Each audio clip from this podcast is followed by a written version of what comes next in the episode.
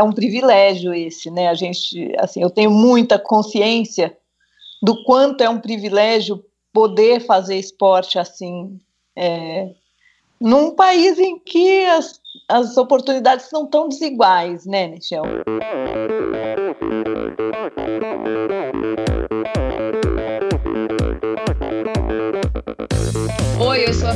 Keller. Eu sou João Amoedo. Sou Poliana Kimoto. Aqui é o Murilo Fischer. Aqui quem fala é Ronaldo da Costa. Olá, sou Henrique Avancini.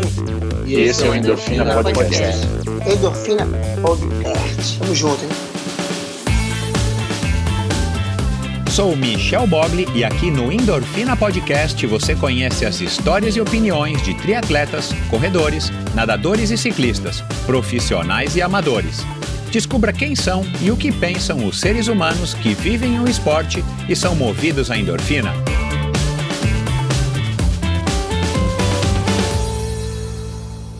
Olá, seja bem-vindo a outro episódio do Endorfina Podcast. Esse e todos os episódios do Endorfina Podcast são editados pela produtora Pulsante. Espero que estejam todos bem, começando agora o último mês do ano, para quem está ouvindo esse episódio aí quando ele quando ele está indo ao ar, o primeiro episódio do mês de dezembro.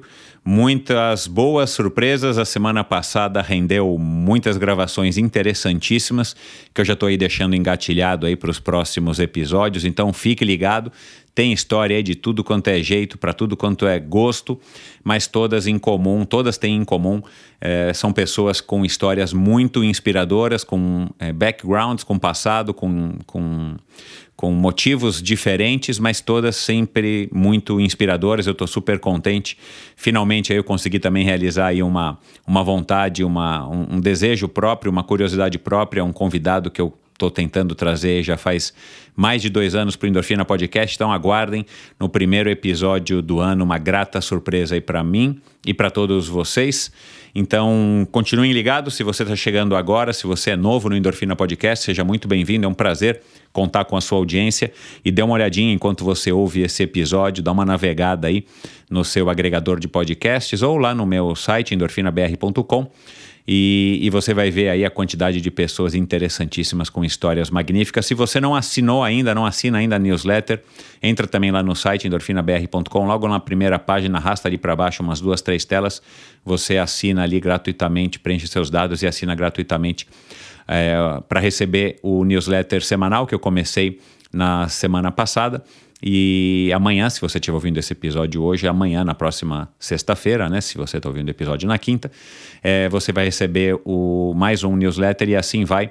Eu quero compartilhar com vocês, não só lembrar sobre os episódios que passaram, os episódios que virão, mas também sobre algumas é, notícias, curiosidades, é, música, filmes, livros, enfim, assuntos em geral para que você também receba uma dose extra de inspiração. Aliás, essa, é, esse é o nome do newsletter.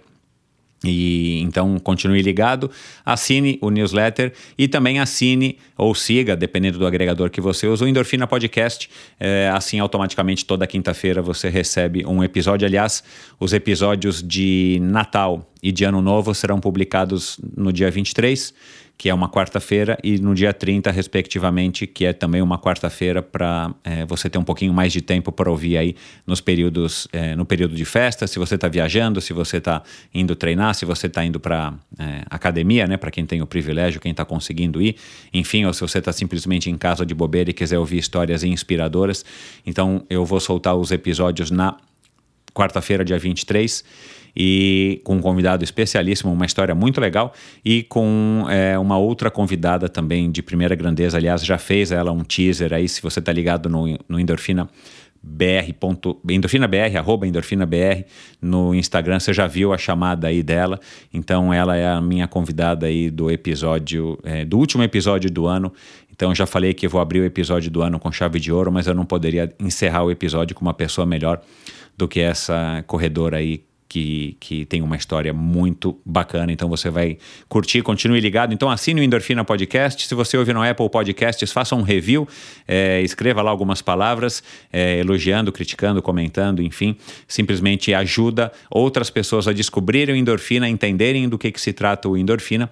E, e você coloca também lá umas estrelinhas, isso ajuda também o endorfina no algoritmo a estar tá mais relevante para quem faz uma busca a respeito de podcasts de inspiração.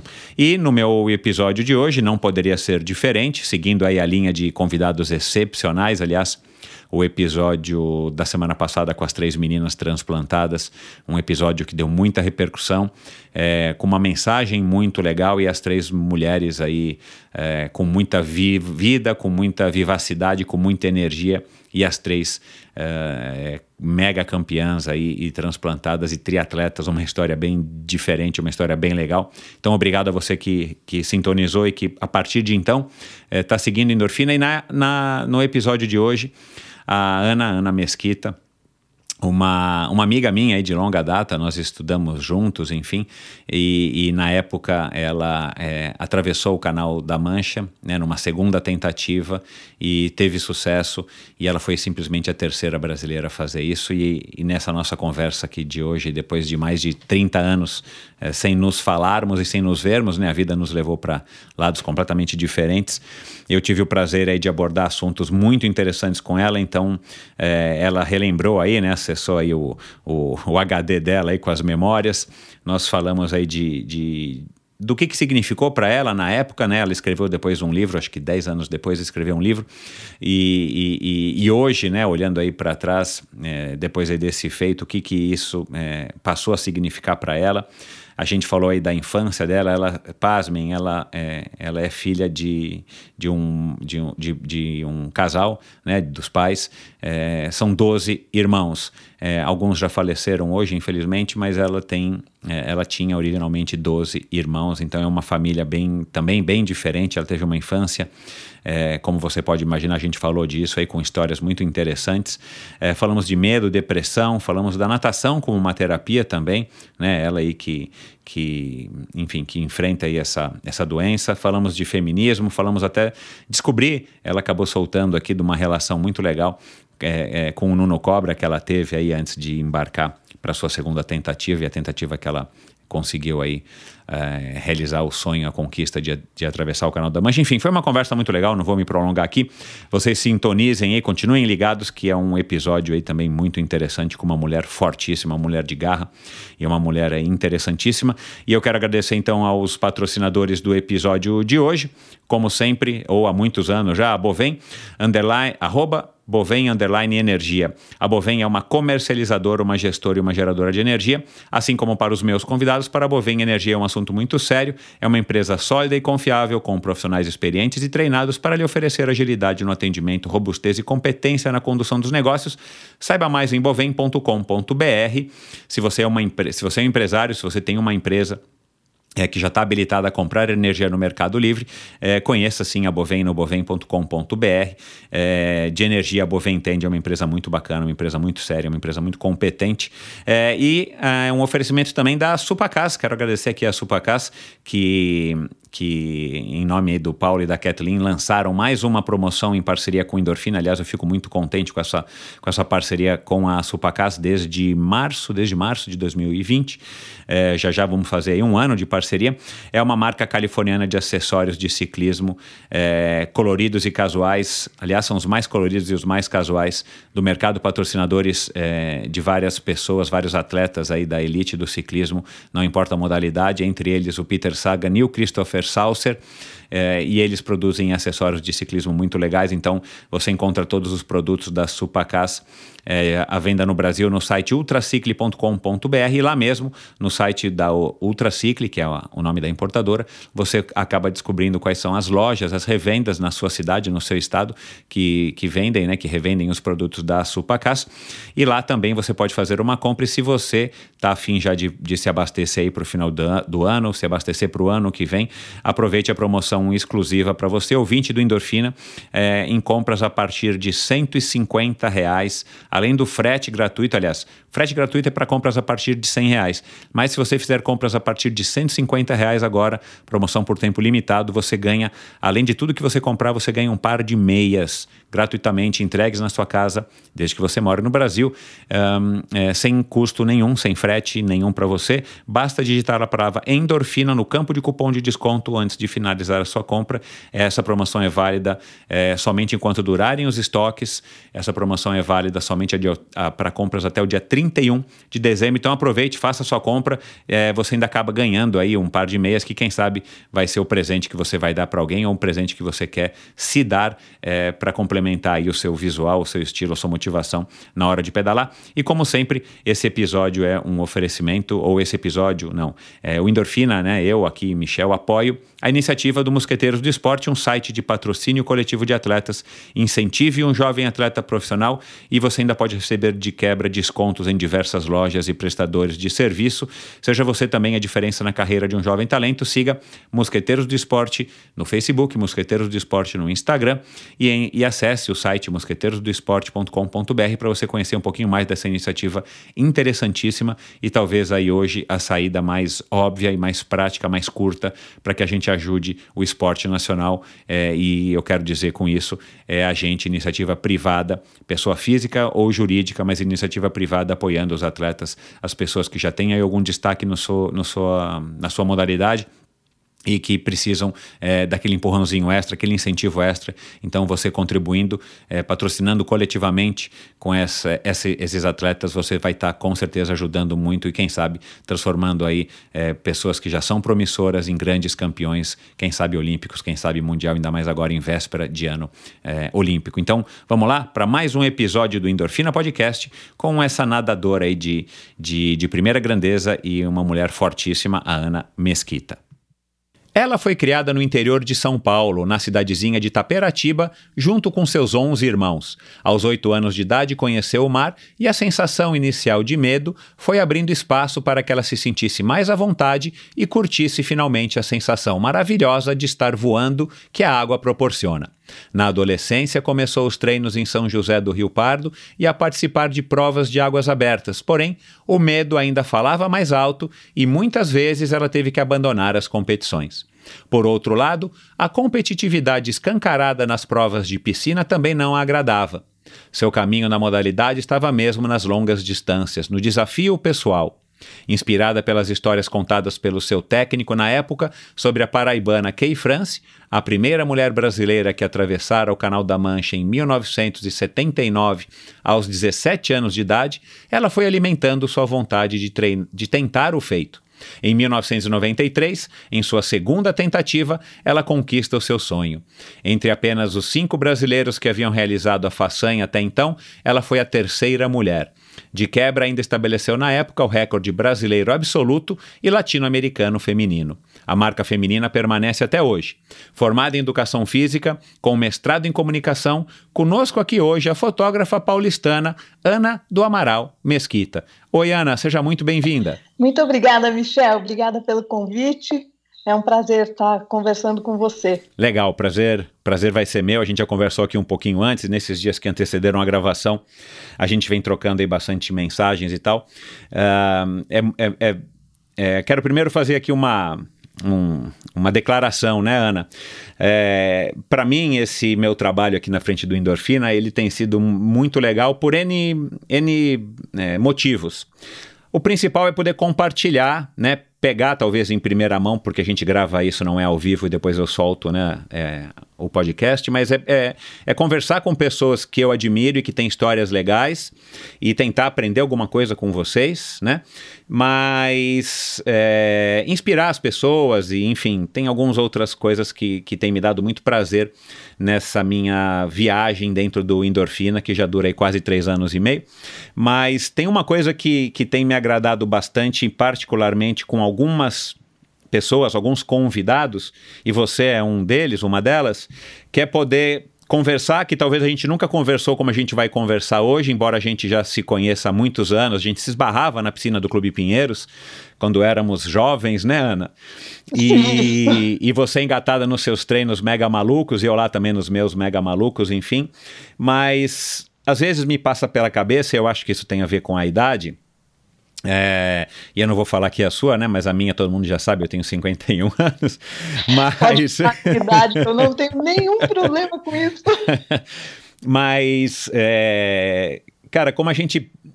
É claro, a vida é muito maluca e tudo mais, assim, mas assim, a gente talvez perca muitas oportunidades na vida de estar tá se relacionando com pessoas é, incríveis e que a gente tem contato, por exemplo, a gente tinha, né? Mas a gente não tinha, não sei qualquer que seja o motivo, a gente fez educação física, né? Depois eu descobri que você foi para a FAP, eu não sei se eu estava na FAP ou não quando você estava lá, embora eu tivesse em outro curso, né? Você em administração, mas a gente não, não, não, não tem e a gente não teve a oportunidade é, de, particip, de, de, de conversar, enfim, sobre esporte, claro que é o nosso maior interesse em comum, mas é, pelo menos agora eu estou conseguindo me redimir com alguns desses personagens que na época é, eram pessoas que eu tinha ali no meu, no meu, no meu, não convívio, mas assim, né, na minha paisagem, ali na minha rotina dentro do Clube Pinheiros, principalmente.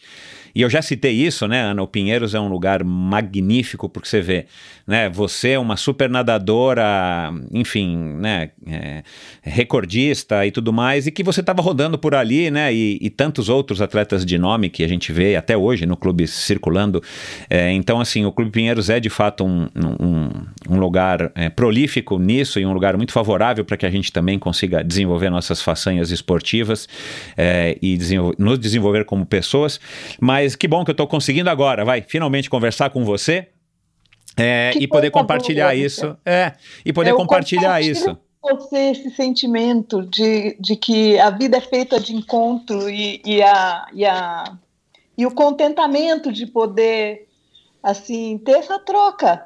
É, né? Quando a gente é, encontra outra pessoa, tem sempre um, alguma coisa que a gente aprende e talvez possa ensinar, e, e essa, esse tipo de encontro, para mim, tem um valor inestimável. Então, muito obrigada pelo convite. Que bom.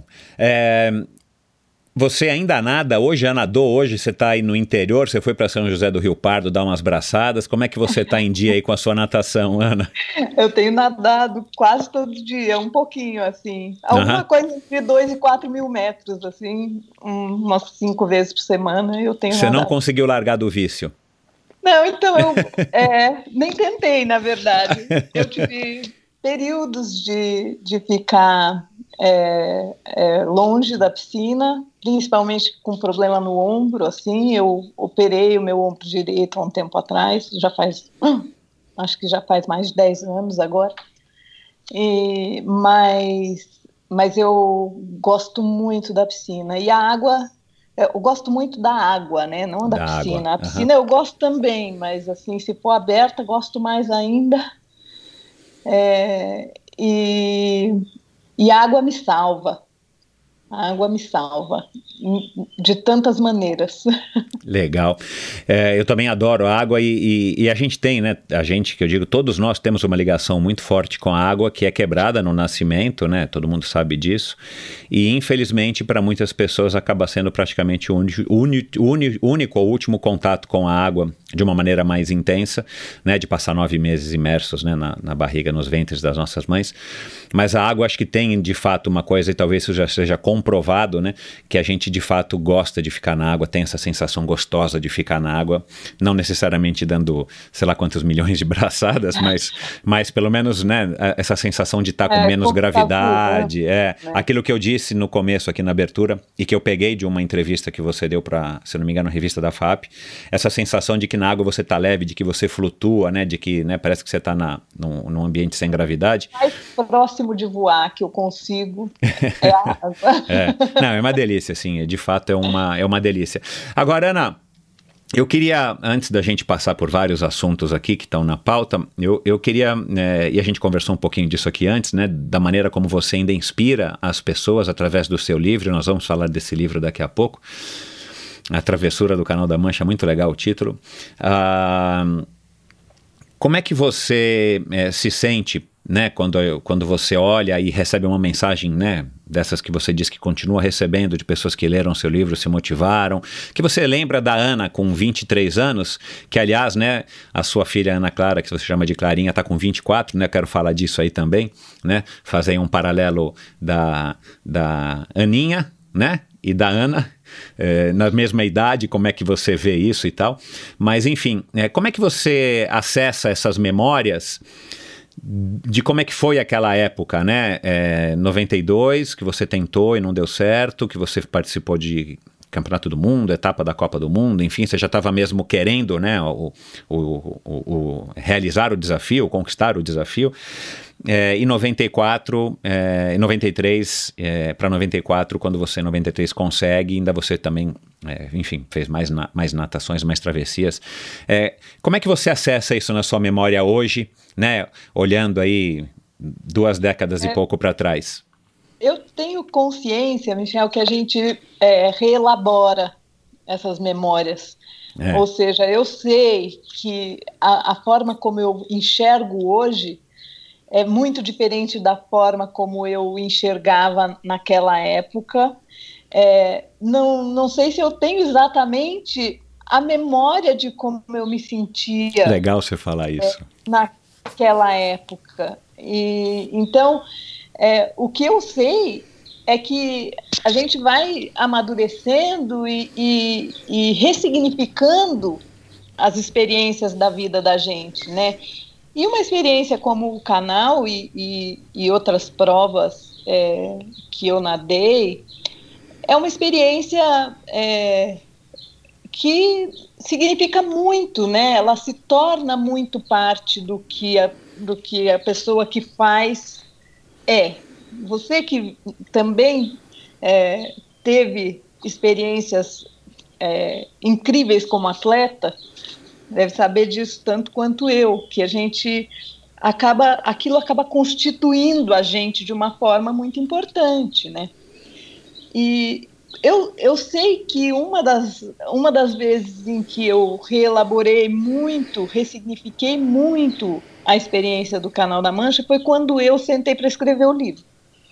É, aliás, eu gosto muito de escrever e percebo que é muito terapêutico e, e, e, escrever a travessura para mim foi uma coisa é, muito importante, assim, foi meio que um presente que a minha filha me deu, porque eu tinha vontade de escrever na época que eu atravessei, aí eu fui deixando de lado. Você escreveu a... 15 anos, pelo menos o livro foi é, publicado 15 anos depois, depois, né? É, uhum. foi um tempo antes de publicar, demorei para conseguir um editor e tal. Mas é, o que aconteceu foi que foi quando a minha filha era pequena, um dia ela mexendo numas fitas de vídeo, eu conto isso no livro, ela mexendo numas fitas de vídeo, assim, e aquelas fitas que ela tinha, né, ainda era é, VHS, na época que ela era criança, bem pequena, depois começou o DVD, mas ela tinha essas fitas da Disney. E aí, de repente, ela estava mexendo nas fitas da Disney para ver o que ela queria ver e, e topou com a fita que tinha as minhas entrevistas do Canal da Mancha gravadas. E, e olhou aquela fita feia, né? Nenhuma princesa na capa. e, e, falou assim, mãe, que fita é essa? Assim, meio... Eu falei assim, ah, filhoca, essa fita, quando a mamãe era nadadora, é, apareceu na televisão, tá gravado aí. Você apareceu na televisão, mãe! que legal! Eu quero ver. E quando ela viu, depois ela começou a contar para todo mundo. Daquele jeitinho dela, ela tinha uns 6, 7 anos. Então ela contava daquele jeitinho dela. E, e falava para as pessoas: Você sabia que minha mãe atravessou o Canal da Mancha e, nadando? E é difícil. E ela apareceu na televisão. que legal, né, cara? Que presente isso, hein? É, e, e quando eu via ela contando do jeitinho que ela conseguiu entender a coisa, vendo as matérias da TV, eu falei: Gente, eu quero escrever essa história para ela e foi assim que eu escrevi o livro. E acabou sendo um presente para mim, porque é, é muito terapêutico e você ressignifica e aquilo é, é, você enriquece os sentidos da experiência, eu acho. É. É. Então, Eu, eu acho que isso é, esse é um dos benefícios da comunicação, né? Assim, a gente fala, é muito legal, mas quando a gente escreve e coloca aquela fala no papel, a gente pode, de fato, elaborar mais e a gente se dedica mais àquilo que a gente está, enfim, escrevendo e não apenas falando, verbalizando, né? é isso. É, foi muito legal. É, Mas eu acho que eu não respondi sua pergunta, porque você estava me É, perguntando. o- então, o que que eu vem à cabeça? É, é, assim, É, o que assim, que vem à cabeça? A, a primeira coisa, porque isso é uma coisa muito, é uma coisa muito ainda hum, viva na sua vida. Tipo, você recebe realmente mensagens assim com bastante frequência, Não você... com frequência, não. Mas de vez em quando alguém me, me manda uma mensagem, assim. E coincidentemente eu recebi ontem uma mensagem no Instagram de uma pessoa dizendo: Ana, obrigada por compartilhar sua história, estou lendo seu livro, muito inspirador e tal. E eu acho que essa, esse tipo de mensagem faz valer tudo a pena, Michel. É, é como se, assim, eu é, fico contente de poder compartilhar alguma uma, uma história que é, que tenha um significado importante para outras pessoas também. Acho bem bacana, assim. Você terminou. é, tem, eu, tem, um, tem uns vários links, no, no- vários vídeos no YouTube. Eu vou colocar aqui ó, um ou dois links para alguns, onde tem uma coleção, essa, esse recorte das reportagens, né? É, de diversos canais. Meu, muito curioso a gente assistir aqueles apresentadores da nossa juventude, né, Ana? É, e, e, e, e falando, né, que você bateu o recorde, que você nadou e tal, mas tem uma lá que aparece você saindo da água. É, e você não fala exatamente o que está dizendo aí nesse texto da Carol Sganzella, é, mas você diz alguma coisa que, que parece que foi isso, que é assim, foi melhor e mais fácil do que eu imaginava, foi bárbaro. É, foi isso mesmo ou foi aquilo assim, é, uma sensação que veio ali naquele momento, claro, né, de pura endorfina, pura adrenalina, prazer absoluto, mas foi mesmo mais, mais fácil e por que que Eu- foi mais, e por que que foi melhor do que você esperava? O tempo ou a, enfim, não foi tão Ah, bom, difícil? tempo, certamente, é, essa frase quem, quem, quem escreveu foi o Castilho de Andrade, na matéria que ele escreveu para o Ah, Estadão. então eu confundi, tá. Aham, foi, eu- é, pelo que eu me lembre. aham, Posso estar enganada também. Mas ele escreveu essa frase depois de conversar comigo. Ele foi o único repórter que me ligou enquanto eu ainda estava lá na Inglaterra. Logo depois, no mesmo dia que eu atravessei o canal, ele ligou no hotel onde eu estava hospedada. É, numa época que não tinha celular nem coisa nenhuma, nem WhatsApp, né? Ele conseguiu o telefone e tal, ligou no hotel para falar comigo e me entrevistar. E ele deve ter achado que eu era é, meio é, limitada, porque eu só falava assim, foi bárbaro, foi bárbaro. É, eu estava muito contente, né? E a prova foi mesmo mais fácil do que eu imaginava na, na segunda tentativa, porque eu acho que é, depois da primeira, que eu peguei um, um mar tétrico, né, uma, é, assim, um, um dia com muito vento, mar muito alto, e com medo do, barco vir em cima de mim na próxima onda, porque o barco é grande lá no canal, né? Não são esses, esses botinhos pequenos que, que acompanham a gente geralmente nas provas de mundial e tal. É, os barquinhos são pequenininhos, você está no mesmo nível ali do, de quem está te acompanhando e te dando assistência, né? E, e, e, aí tem os outros barcos grandes que não estão perto de você, você não se sente ameaçada por, pelo barco. E no canal, é, com, com ele bravo na primeira tentativa, eu, é, eu senti muito medo disso, assim, do, do barco vir em cima de mim e eu me afastava e o meu técnico dizia, mas cerca, mas cerca, nada cerquita. e eu dizia, o barco vem em cima de mim, não te passa nada. Na primeira tentativa também foi com Cláudio Pitt? Também. Ah, tá. É, e ele dizia, não te passa nada, cerquita. ele não queria me perder de vista de jeito nenhum, claro, né? E ele estava claro. ali super de olho. E, e, na segunda tentativa, eu peguei um, um dia é, mais tranquilo, de mar e tudo, e eu é, tive essa felicidade de é, deixar para o Cláudio a decisão de me tirar da água se eu não estivesse bem. Porque na primeira tentativa, eu acho que eu tinha tanto medo de entrar em hipotermia, né? Tinha tido o caso da Renata uns anos antes e tudo. Então, é, é. é e eu tinha tanto medo de entrar em hipotermia que eu ficava me perguntando. E, e o medo é paralisante, né, Michel? Eu acho que é uma das piores coisas para te acontecer é, é, é um medo é, dessa, é, dessa magnitude numa prova como o canal. Assim. E, e eu quis sair da água e passei mal, eu acho que eu passei mal de medo na minha primeira tentativa.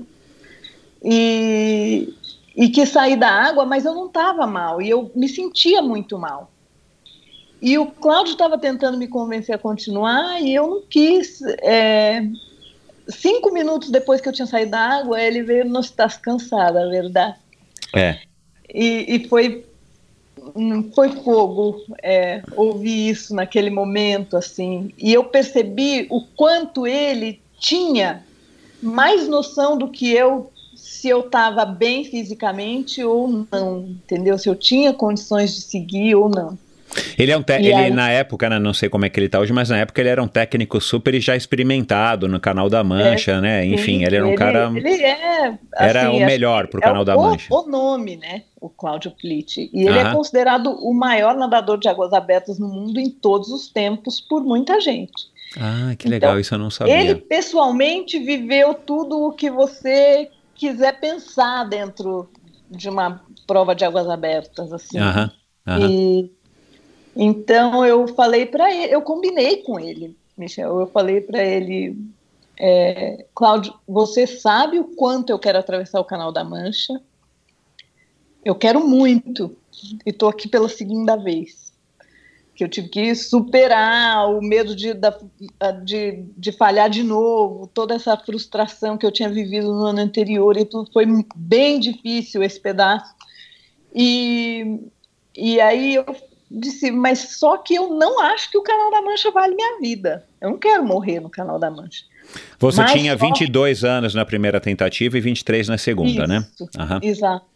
Eu falei assim, mas só que dessa vez eu não vou pedir para sair, por pior que eu me sinta. Então você presta atenção e me tira da água se achar que eu tô mal, porque se eu estiver me sentindo mal, não vou pedir para sair.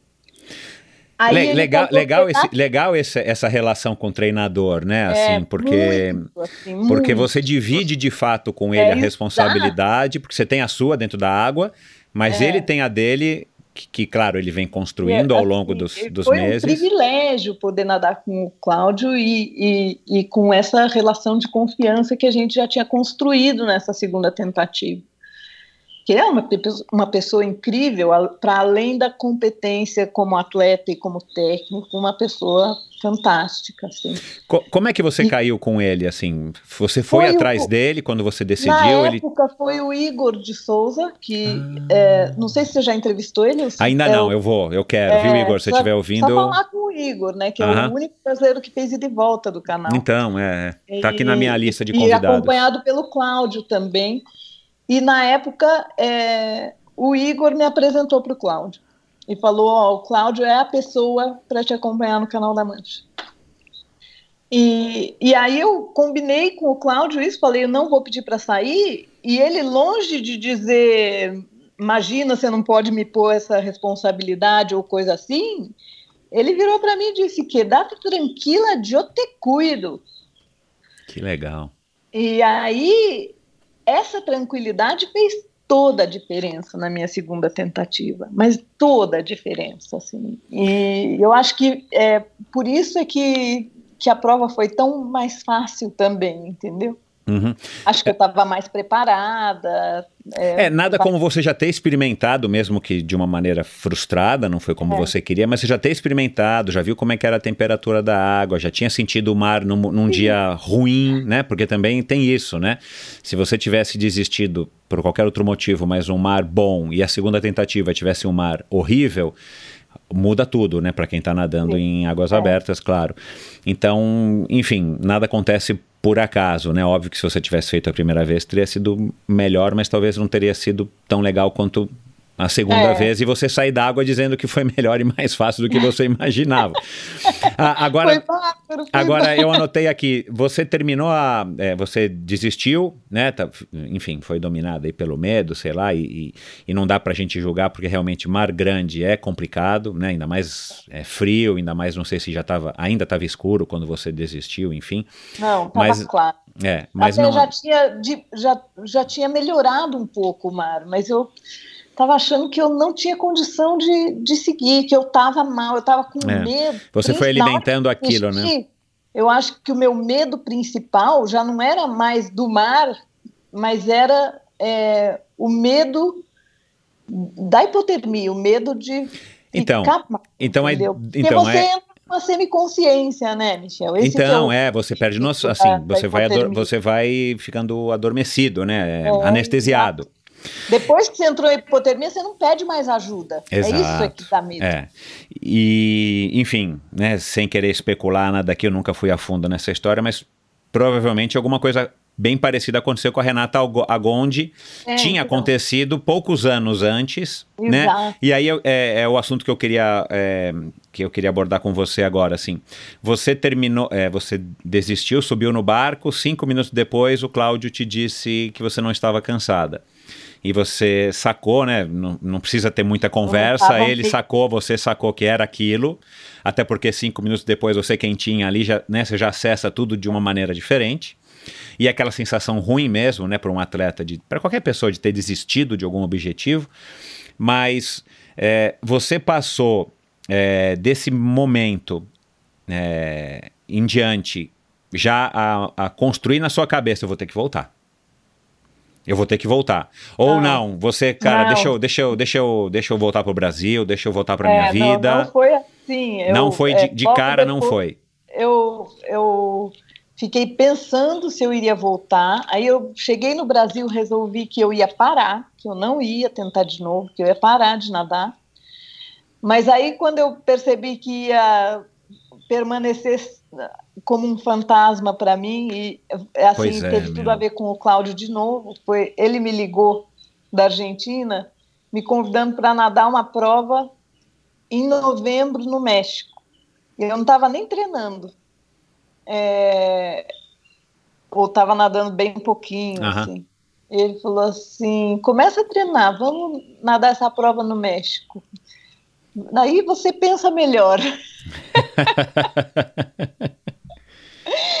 E eu acabei voltando a, a, a treinar e, e, percebendo que, que ia ser bem importante para mim tentar mais uma vez, assim, me dar uma segunda chance, já que eu podia, né? Tinha, é um privilégio esse, né? A gente, é um assim, eu tenho muita é, consciência do quanto é um privilégio poder fazer esporte assim, é, num país em que as as oportunidades são tão desiguais, né, Michel? E, e não é todo mundo que, que pode, é, que tem essa oportunidade de, de praticar esporte assim e, e de tentar e não conseguir e poder tentar de novo e, e tudo isso. Então, é, aí eu me dei conta de que eu precisava ir de novo e, e, e foi assim que eu precisei é, chegar num acordo dentro de mim com o medo de fracassar uma segunda vez, para poder tentar de novo, entendeu? Uhum. Porque eu acho que aí, é, nesse momento de decidir se eu ia de novo ou não, é, ou a coisa era um pouco essa, assim, a, a questão era um pouco essa. Uhum. Aí acho que talvez eu, eu tenha concluído que, bom, eu já sei o, como que é essa, essa sensação de, de, de fracasso, de falhar, né? Uhum. Não vai me matar. Você sobreviveu uma, dá para sobreviver é. mais uma, né? É. Mas é melhor, é melhor tentar do que você ficar com isso Exato. realmente te assombrando, né? E, e depois, é, assim, quando você é, falha numa tentativa dessa, né? Você desiste, é, mas sobrevive para tentar de novo, né? É, também, isso também é bom.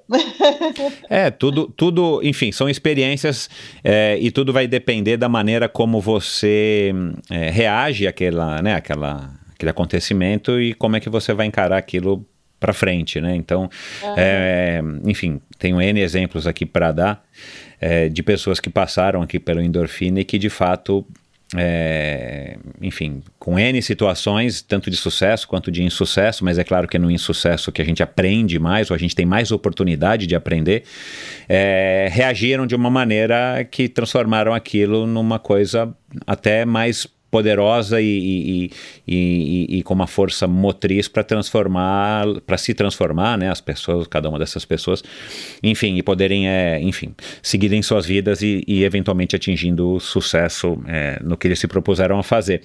É, agora, essa questão do medo, uma coisa que me chamou atenção é, em, na, na, pesquisa que eu fiz, né, a seu respeito. Cara, como é que uma menina é, que você não foi criada na água, né? Mas você tinha acesso a uma piscina lá na, em Taperatiba, né? Que eu entendi que era um, uma fazenda, enfim, né? Você hum. é, é, paulistana de nascimento, mas foi criada lá e depois, mais, mais é, adolescente, voltou para São Paulo. Como é que você é, vai conhecer o mar com oito anos? Né, aquele marzão e tal, provavelmente você já tinha visto na televisão alguma imagem, mas realmente a gente ver o mar é uma sensação muito legal, porque ele é imenso, ainda mais quando a gente é moleque. Mas é, como é que você é, vai lidando com essa questão do medo? Que é, muita gente tem, né? Essa coisa do tubarão, você não vê o que está escuro, né? Aquela coisa, o Samir Barel contou algumas histórias engraçadas aqui para quem quer ouvir alguma história de tubarão, pode ouvir o Samir Barel. A gente tem a história do Aderbal também, que já passou por aqui, né? Que infelizmente não foi só o medo, ele foi realmente mordido por um tubarão. Mas enfim, é, como é que você lidou com essa questão é, ao ponto de falar assim, cara, eu vou começar a nadar é, provas de águas abertas, né? E não precisamos falar de, de mar, mas tem rio que tem tronco, tem peixe, tem lago, né? Que a água é turva, densa, pesada, dá mais, é mais aflição. Acho que você vai, vai, você vai enterrar no fundo no lamaçal, né? No lodo. Aquela sensação de pisar naquele lodo que você não está vendo, é, é, né? No começo ela é, é esquisita. Essa, essa, de, essa sensação de pisar no lodo é Para quem e quando tem sanguessuga é pior. Olha lá, nossa senhora. Enfim, como é que você lidou com isso? É, ao ponto de enfrentar o canal da Mancha, pô, né? Assim, claro, você fez toda uma preparação, mas assim, você podia ter optado por alguma coisa menos complicada, né? Enfim. Podia, né? Mas sei lá, eu não sei muito bem como é que, né? Os caminhos da gente são tão complexos. Mas o fato é que. Mas vezes... foi consciente essa busca, assim, não, cara, eu vou vencer esse medo, eu vou. Vencer não. no sentido assim, eu vou encarar e vou fazer Acho minhas que coisas. Não foi tão consciente, não, Michel. Acho que as coisas foram acontecendo. E às vezes, quando dizem, nossa, que corajosa, eu digo, nossa, você não sabe como eu sou medrosa. você, vo, você simplesmente, enfim, sem acessar essa, essa questão do medo, você foi querendo. É, o que, que te estimulou então a atravessar o, o, o desafio? Né, diz aqui também que, eu, que você me confirmou, né, que eu li na abertura, que, que, que o seu técnico, como é o nome dele mesmo na época? Agenor Ribeiro Neto. Agenor Ribeiro Neto. Foi, técnico, é, ele foi treinador da Key France, né? Isso, ele isso. era é. meu técnico aqui no Rio Pardo Futebol Clube, no interior, quando eu era adolescente e ficava contando a história dela pra gente. Às vezes ele me falava, mas por que você não atravessa o Canal da Mancha? Você tem muita resistência. Era uma coisa muito de louco ele me dizer isso. então, né, olhando assim para trás, né, bizarro, né, o cara chegar. É. Primeiro a coincidência de você estar tá em São José do Rio Pardo, tenho nada contra, não conheço, não tenho nada contra, não, mas assim, não. cara, é uma cidade X, né, é. qualquer. Cara, você vai para lá, é, com uma questão aí de medo e tal, começa a nadar, adora nadar e cai justamente na piscina do, do técnico de ninguém mais, ninguém menos do que a Kay France.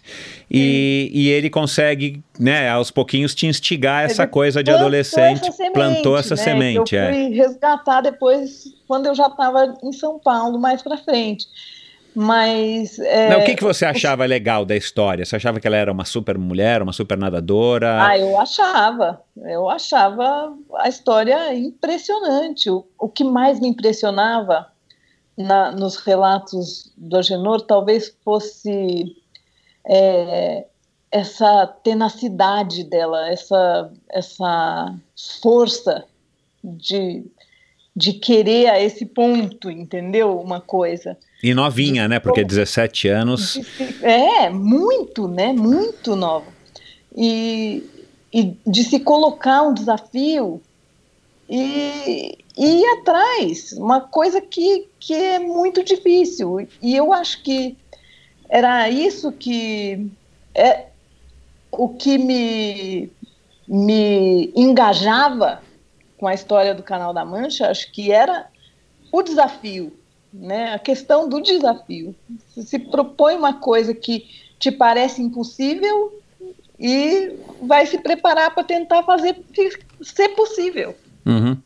Né? E é, e foi todo um processo e teve a ver com várias coisas. Teve a ver até é uma outra coisa que eu conto no meu livro que é, é, teve a ver até com a morte do meu irmão, por exemplo.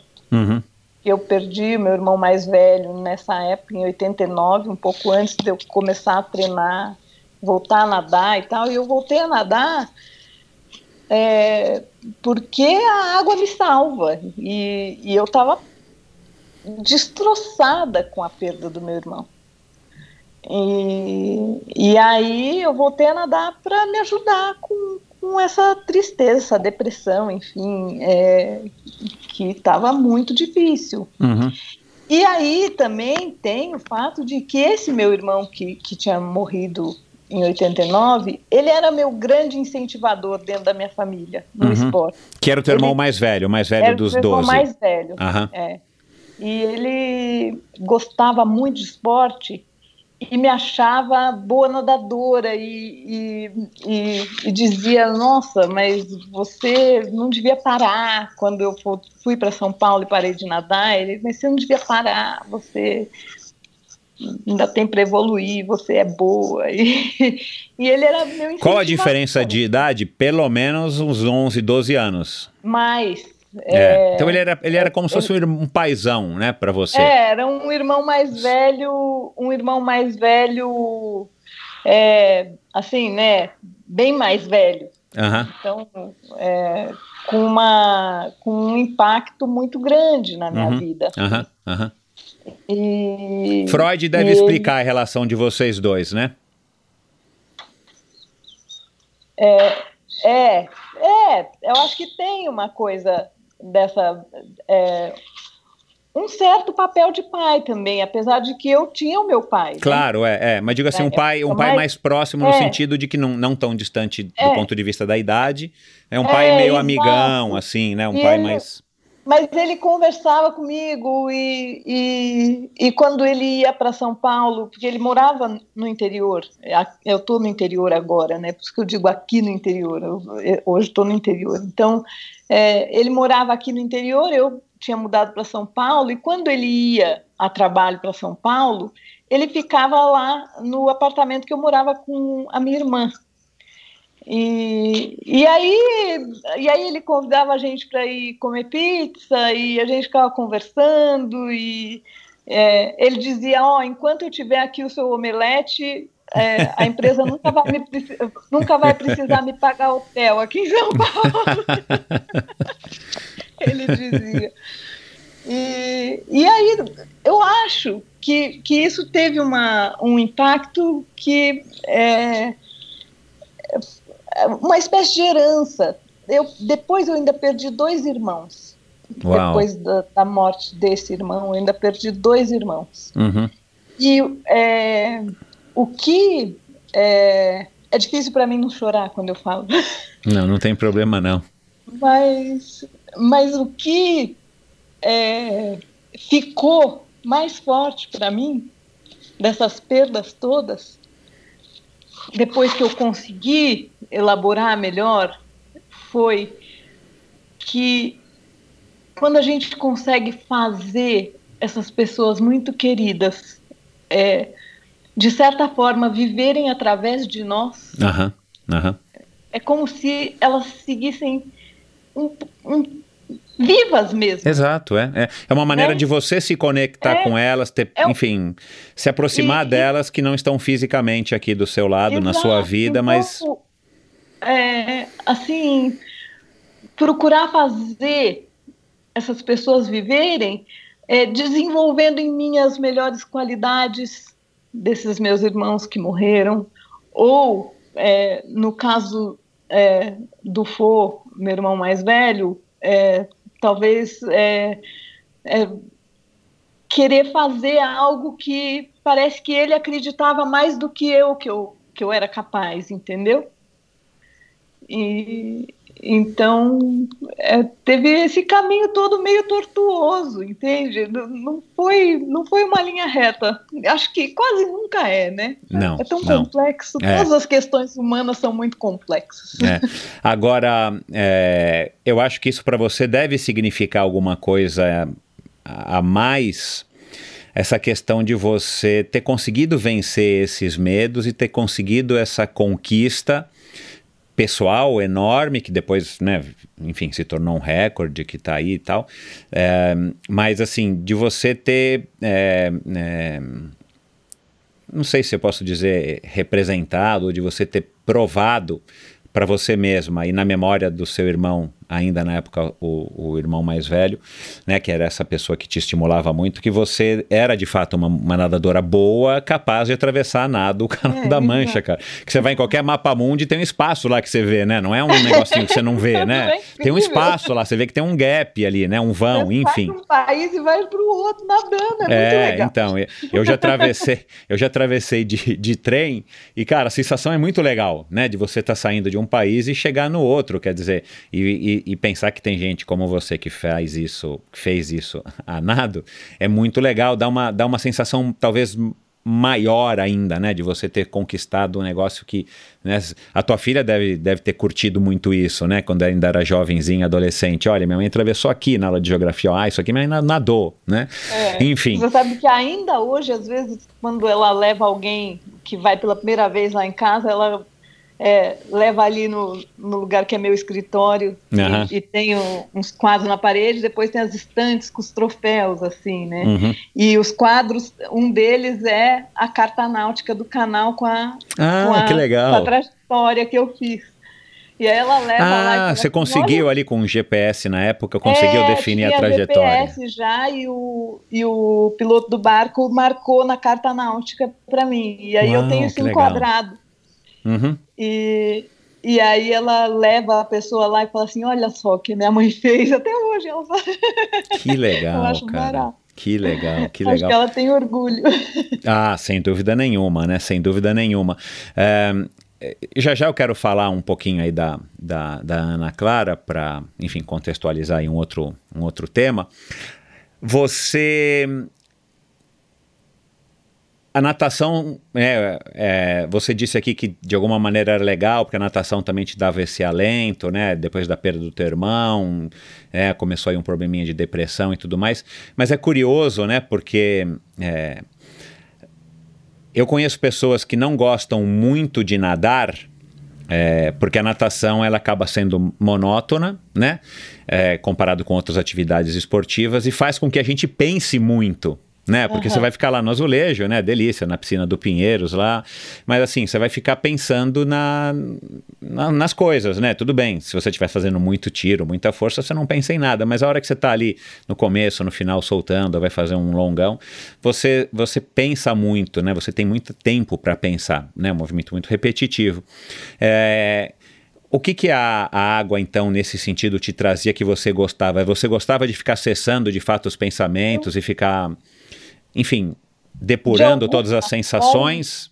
É, de alguma forma, é, na água, eu não sei porquê, os meus pensamentos são mais positivos. Parece Ah, que que, é, eu nado em devaneio.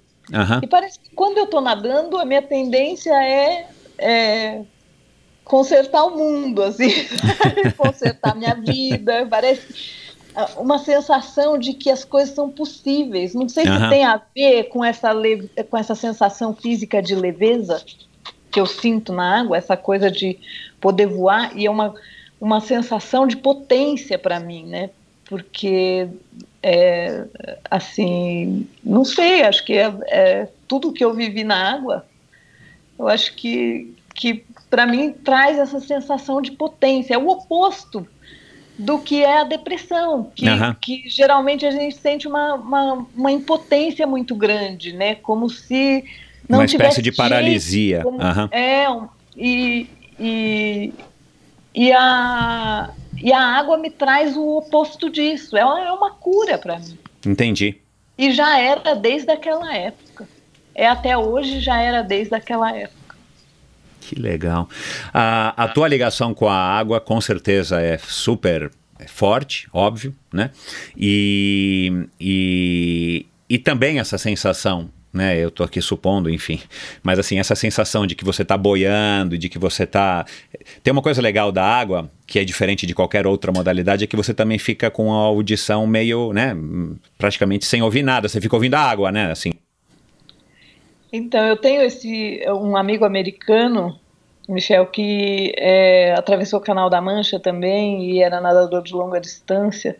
Hoje ele é escritor, ele é jornalista e escritor. Ele fez um livro bárbaro que chama Gold in the Water, é, ganhou prêmio e tudo. Legal. Qual é o Estados nome dele? É P.H. Mullen. Aham, tá. E um grande nadador e, e um sujeito fantástico também. É, e ele diz é, uma coisa muito interessante, que é, na água a gente está numa situação de privação sensorial. Né? Você não, não ouve muito, não, não vê muito, não, não sente cheiro, não... e aí você é jogado para dentro Uhum. é, mesmo o tato, né? Você é, tá dentro d'água, você talvez sinta dor, sinta frio, é, mas é, não tem essa coisa tátil, né? Aham, aham. E, então nessa nessa nessa condição de privação sensorial, você é jogado para dentro. Uhum. E, e eu acho que isso faz da natação um esporte muito meditativo, né? É. né? Você sabe que existem de alguns anos para cá um- um- um- uns tais de tanques de imersão? Você já ouviu falar? Saiu Não. recentemente na, é, saiu recentemente, acho que no Estado, no Estadão, se eu não me engano, uma, é, saiu recentemente no Estadão, talvez não num vi. sábado, num domingo, que chegou Vou no procurar. Brasil, isso, né, nos Estados Unidos já existe há algum tempo, não sei, na Europa deve existir também. Você tem uns tanques, e aqui no Brasil chegou de uma maneira que você não precisa comprar um tanque para você. Você pode ir num, num local X, você paga por hora, sei lá, e você fica literalmente boiando numa, numa espécie de tanque.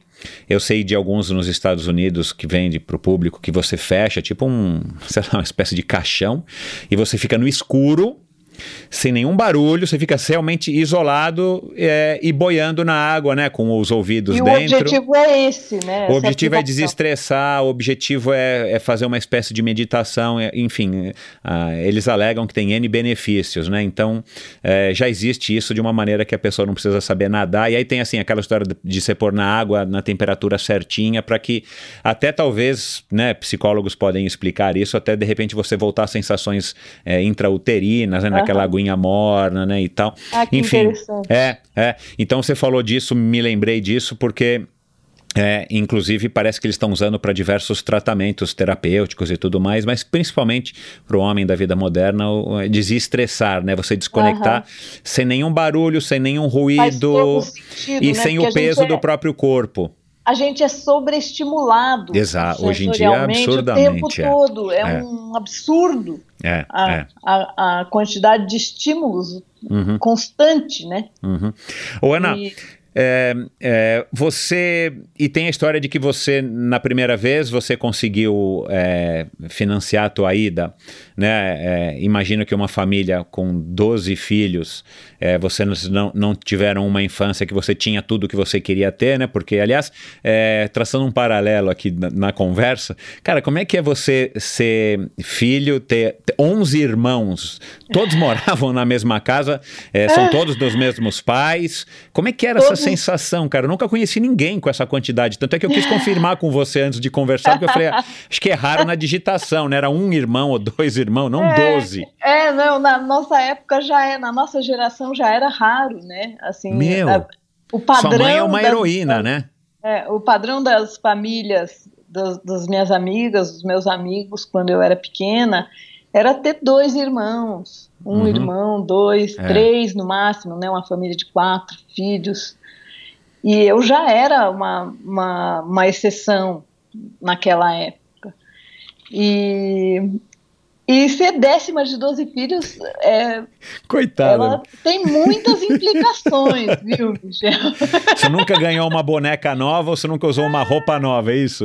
Eu já ganhei alguma boneca nova, já usei alguma roupa nova sim, mas, mas realmente é, eu acho que até penso hoje em dia, mas é uma coisa que faz parte das elaborações muito recentes em relação à minha experiência do canal, mas eu acho que uma das coisas que me impulsionou para querer fazer uma coisa como o Canal da Mancha, é, além do, do, desafio, além de eu amar nadar, da água me curar, do, do meu irmão mais velho, todas essas coisas que eu já falei, eu acho que era mesmo uma, um desejo, um desejo de é, ser vista, fazer alguma coisa que saísse do comum para ser vista. Porque quando você é décima de 12 filhos, de fato, né, é, é incrível, mas é, que mãe que dá conta de dar tanta atenção para cada um. Apesar de que eu, tenho uma, eu tinha uma tia que dizia que a minha mãe era a única mulher no mundo capaz de criar 12 filhos únicos. E faz bastante sentido, porque ela é, fazia coisas como é, é, dizer que temperatura de leite você quer, belezinha, na hora do café da manhã. E aí um dizia, eu Uau. quero, eu quero quente, o outro dizia, eu quero gelado, o outro dizia, e ela ia temperando os copos de leite para gente. E, então ela realmente impressionante, assim, impressionante. É, mas eu acho que, que tem qualquer coisa de querer fazer alguma coisa que, que pudesse é, me fazer me é, sentir. É, se sobressair naquela multidão. Natural, é, isso é natural, é, né, do ser humano. De 12, né? E agora é, eu é, eu nasci é, né, nessa família gigante, mas com uma condição é, bastante boa, entendeu? É, os meus pais é, puderam proporcionar para todos nós é, educação de qualidade e é, na hora que então você perguntou todos na mesma casa? Na verdade não assim de certa forma porque quando eu era bem criança os meus irmãos mais velhos já tinham ido morar em São Paulo para estudar. Ah claro. É, e, e aí não era é, até uma das lembranças fortes da minha infância uma coisa que me deixava muito triste era quando acabava o fim de semana e os meus irmãos que moravam fora iam embora. Né? Ah, quando era o fim claro. de semana que eles, assim, né, uh -huh, é, uh -huh. para casa, fossem para fazenda. Uh uhum. -huh. e, e, me dava aquela tristeza, a casa vazia, sabe? É, principalmente mais para frente, quando é, foi saindo, né? Claro, é. é. Foram deixando o ninho. Cada um que ia entrando na faculdade ia indo embora e, e daí, no fim, né, tinha eu e os dois mais novos em casa, e, E a, na hora que chegava o domingo e ia todo mundo embora, nossa, mas era uma tristeza, mas uma tristeza porque eu sentia falta daquela daquela algazarra, daquela casa cheia de gente, assim. É, é muito legal ser décima de 12 filhos, eu posso dizer. Uma infância cheia de aventura eu tive. Pois você é. Nem, você nem assim. A gente andava de paraquedas puxado com caminhonete. É, A não, porque são 12 fazia um filhos ainda na de cidade do interior, em fazenda, quer dizer, É, também é diferente do um cercado disco- dos condomínios, né? É, a gente fazia um disco de arado, quer dizer, era tudo meu irmão. É, o Kim era o meu irmão é, gênio de, das invenções, assim, que aliás eu na casa dele hoje, ele não está aqui, Aham. Não, mas, mas hoje eu estou na casa dele gravando. É, ele era o gênio das invenções, então eu pegava um disco de arado e fazia é, virar um trenó, puxava de carro. Aí ele fazia um teleférico. Ele fez um teleférico quando, quando a gente era pequeno, que ele amarrou uma corda, primeiro numa mangueira no alto do morro, e daí num, num aparelho que a gente tinha de uma- um brinquedo de madeira enorme que tinha quando eu era pequena na casa da minha mãe. E pendurou um balanço com uma roldana para fazer um teleférico. Primeiro só um stick, assim, que a gente Isso, ia pendurar é, é. Tirolesa. balanço. E, e, e aí a- a ele viu que ia derrubar a mangueira quando ele quis pôr um cabo de aço para ficar mais esticado e ganhar mais velocidade. Ele viu que o cabo de aço podia derrubar a mangueira. Aí ele mandou botar um poste. Olha isso, Ele cara, que legal, meu. Uma outra coisa, assim, uma época ele inventou de pegar uma, uma câmara de ar de trator e aí a gente entrava dentro dessa câmara de ar de trator e descia o morro rolando, rodando na câmara de ar de trator. Cara, nada, nada como a infância numa cidade do interior, numa fazenda, né, no meio da natureza. Agora, agora uma curiosidade, eu fiquei pensando aqui enquanto você contava isso. É, vocês não podiam ter um carro só. Sua É, mãe ia não- levando os seis e teu pai ia levando os outros seis, ou você tinha um ônibus, não tinha um carro? ter Kombi. E, e lógico que mesmo na Kombi nós não cabíamos todos, mas é que as oportunidades da gente ir todos para o mesmo lugar eram poucas. Nossa, e aí, cara, quando é. tinha, aí era mais de um carro, Uau. sempre. Uau. Mas a minha mãe sempre gostou de Kombi, Uhum. e naquela época o carro que dava para carregar bastante criança era Kombi, mas era assim, um outro, um outro, um outro contexto, né? Muito Aham. diferente do que a gente vive hoje, Uhum. porque imagina que o disputado para os mais novos era o cantinho.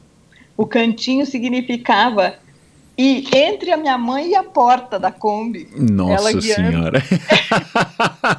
Ela ir meu. cantinho, entendeu? ela Olha, chegava meu. um pouquinho pro lado assim e, e Nossa, Ana do céu.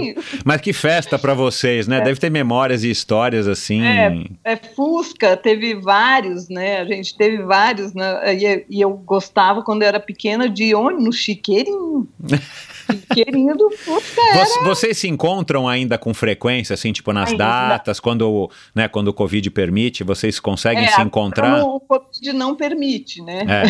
Mas Então, vocês se encontram nas datas, assim, Natal, ou tá todo mundo muito espalhado, enfim? Natal é meio red code, todo mundo tem que ir, mas hoje em dia é, a gente não costuma conseguir reunir todo mundo. Porque, por exemplo, eu tenho três sobrinhas que moram no exterior Ah, tá. e todas Aham. elas já são mães, então, é, assim, tem ano que vem uma, tem ano que vem É. outra, entendeu? No Aham. Natal, mas, é, é, olha, faz tempo que não reúne realmente todo, Todo mundo. É, pra fazer Eu aquela tenho- foto histórica e É. tudo mais, né?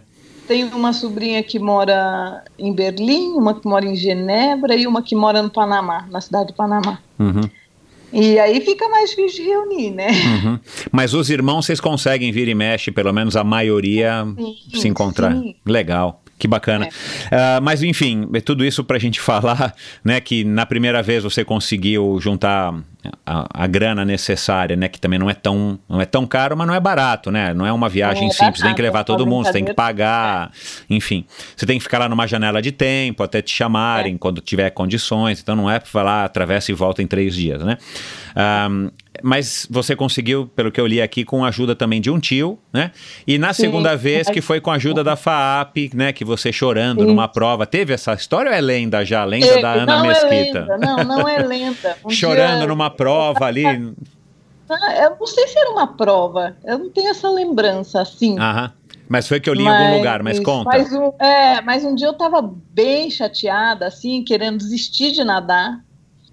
E, e um professor meu, é, o Henrique Vailate, ele me viu e falou assim, mas por que, que você está tão chateada? Ah, não, vou parar de nadar, que não dá, imagina. É, e difícil, não, não dá para conseguir patrocínio, porque é, acho que uma das coisas mais frustrantes para mim na história da natação, no, no tempo que eu nadava, era essa história de tentar conseguir patrocínio. Eu nunca tive alguém para ir atrás por mim, entendeu? E então eu algumas vezes tentava, mas é, mas ou você faz uma coisa ou você faz a outra, né, Michel? Essa que é a verdade. É difícil você é, treinar, é, cuidar da, da, da, da carreira é, no que se refere ao a patrocínio, a, a, a preparação física, é, a preparação emocional, psicológica e, e tudo mais, tudo sozinha. E teve época, inclusive, que eu treinava por minha conta. Teve períodos que eu estava treinando até sem técnico. Uhum. E, então era, era difícil mesmo, assim. E, e aí o, o Henrique falou assim, não, mas às vezes a FAAP, a FAAP te patrocina. E aí eles me deram uma bolsa é, muito importante, assim, eu acho que era de, sei lá, 90% da mensalidade da FAAP, Uhum. que já ajudava muito. Muito, é. E, e me pagaram é, a passagem e mais alguma coisa para ir para o Canal da Mancha, assim. Que legal. Foi isso também foi, legal. isso também bem- foi um, um- um- É, enfim, uma energia muito grande que você recebeu, né? Foi um empurrão muito mim, forte. Mas muito importante esse apoio que a FAP me deu na época. É, fez toda a diferença, assim. Uhum. Eu- é uma das coisas que eu penso a respeito do esporte no Brasil é que o que falta aqui é, para a gente ter mais atletas é, falta muitas coisas, né? Falta oportunidades melhores, é, mais bem distribuídas, né? É, e oportunidade para todo mundo, mas é, em relação a adolescente que está fazendo esporte e, e como um padrão que eu vejo acontecer muito perto de mim, na hora que chega a hora de estudar vestibular, para, eu acho que o que faz falta é ser como é nos Estados Unidos, que o esporte universitário é importante e, e aí o atleta é, vai para a universidade, é, ao invés dele pensar em parar, ele pensa em se dedicar muito ao treinamento, porque isso dá a oportunidade de ter uma bolsa numa boa universidade, né? E- Você- vo- e você, você, depois dessa história, é, foi rápido que você conseguiu da FAAP esse, esse apoio? Ou foi uma coisa que o professor, tipo, disse, ó, vamos tentar, e demorou, sei lá, seis meses, demorou três meses? Seis meses, não, porque acho que você é- não tinha esse tempo todo, não, né? Não, não, não demorou tudo isso, não. Eu Foi uma coisa que- relativamente sei- rápida. É, relativamente rápida. Uhum. E claro, isso para você foi fantástico e te deu essa motivação, enfim, esse gás extra que você precisava, além daquele incentivo do Cláudio Plitt ali atrás, né, em novembro, falando: vamos, menina, vamos, vamos lá, vamos É, tentar, né, foi. né? É, e aí, claro, você conseguiu se dedicar de uma maneira bem mais tranquila, né, é, sem é, ter essa preocupação de como é que você vai pagar, é, já com uma antecedência. Você conseguiu também fazer um planejamento, uma preparação, acredito eu, melhor do que em 92. É, com certeza, com certeza. E você Sem mudou nenhum- o teu treino ou você achava que o teu treino estava no caminho certo, até por conta de tá, de confiar no Cláudio Plitt, né, no, no gabarito do Cláudio Plitt, é, é, ou você resolveu, enfim, ah, vou aproveitar então fazer algumas correções de rumo nesse caminho, você chegou a conversar isso com o Cláudio é, e aconteceu ou não isso? Não, o que aconteceu em relação ao meu treinamento na, na segunda vez que eu fui foi é, eu tive um eu tive primeiro uma oportunidade de treinar é, com a equipe do Pinheiros, que antes eu não treinava, eu treinei uma época com a equipe do triatlo Pinheiros. Uhum. E, com, com, o Luiz Gandolfo, e, que está lá ainda hoje, né? Com o Luiz Gandolfo, que, é, aliás, ele é responsável por eu ter voltado a nadar, porque foi ele que um dia me viu nadando no Pinheiros e disse: vem treinar com a gente. Que legal. Ele é responsável por eu ter voltado a nadar quando eu, depois que eu mudei para São Paulo, porque eu ia nadar assim, nessa coisa de nadar para me sentir bem, que é o que eu faço hoje, né? E, e, ele me viu nadando e disse vem treinar com a gente. Eu comecei a nadar com a equipe do triatlo não para competir. Eu passei um ano nadando, treinando todo dia quase e, e, e, não tinha nenhuma ideia de competir em nada. E ele ok, me dando treino. E foi aí que eu vi que eu estava nadando melhor do que na época que eu treinava muito mais no interior, entendeu? Que legal. E, e, e foi assim que começou a voltar o desejo de atravessar o Canal da Mancha. Uhum. E, mas daí depois teve uma época que eu fui treinar com o Igor é, em, São, é, em São Bernardo do Campo. Aí eu ia todos os dias de São Paulo para São Bernardo treinar e tal. As, a, é, essa coisa de ir voltar, né, muito trânsito e, e tudo, estava acabando comigo e eu resolvi voltar para o Pinheiros. E aí eu voltei a nadar com o Luiz Gandolfo mas é, é lógico que o treino do, do triatlo, né, que você triatleta sabe muito melhor do que, do que eu, é, não é só natação. Então eu treinava a parte de natação com os triatletas, depois eu fazia uma outra parte minha, né, uhum. sozinha. Uhum. E então uma grande parte do meu treino acabava sendo eu sozinha. Uhum. E aí até que um dia eu criei coragem e fui pedir para treinar com a equipe de natação. E o técnico é, aceitou. E, e isso é, foi muito bom para mim, porque ele era muito bom e, e, eu comecei a nadar muito melhor. Uhum. Eu estava ficando é, com uma condição física que eu nunca tinha tido antes e nadando melhor do que nunca. Uhum. Mas ele era técnico de piscina e um dia ele virou para mim, assim, um dia eu cheguei, ele nunca tinha me visto nadar uma prova de águas abertas, ele me via lá treinando na piscina. Claro. Uhum. E, e, um dia eu cheguei depois de um, de um numa segunda-feira, depois de uma prova num, num fim de semana que eu tinha nadado muito bem, me sentindo voando. E, e eu estava tão animada e ele e, e falei assim, ah, não, eu acho que dá para eu ganhar da fulana, nem lembro quem era a nadadora na época, uhum. mas uma, era uma nadadora muito boa.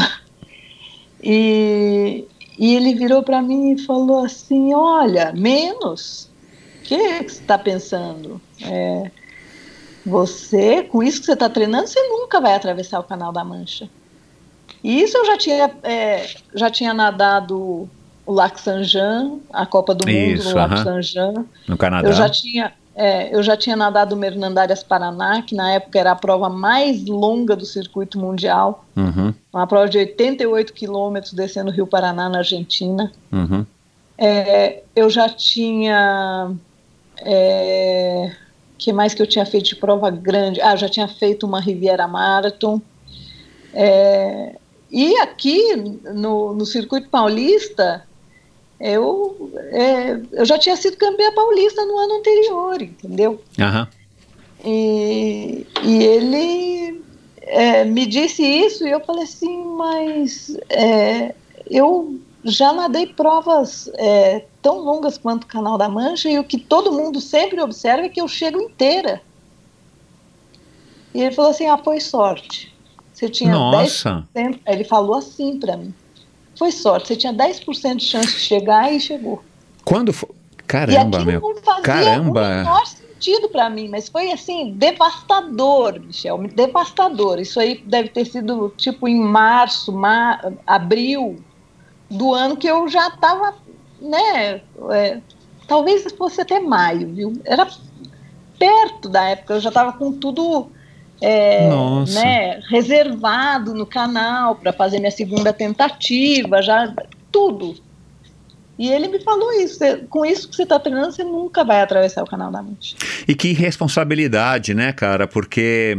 Hoje, sabe o que, que eu penso? É, mas é uma coisa que também só me veio à cabeça muito depois. Depois, claro. Mas o, o que eu penso hoje é que talvez o que ele quisesse era me estimular a treinar mais, a me dedicar mais, entendeu? Uhum. Ele estava vendo que eu estava bem, que eu estava, sabe? E, mas ele resolveu. Ele quis usar a psicologia reversa. É, ele quis tentar faz, fazer eu dizer, nossa, então eu preciso é, me empenhar mais do que o que eu estou fazendo. Uhum. E, mas é, o, Não deu o certo. efeito foi totalmente o oposto. Assim, eu, eu sou uma pessoa que tende a ser insegura. É, essa é, um, é, é uma coisa assim em trabalho ainda hoje. Claro. Para mim. Uhum.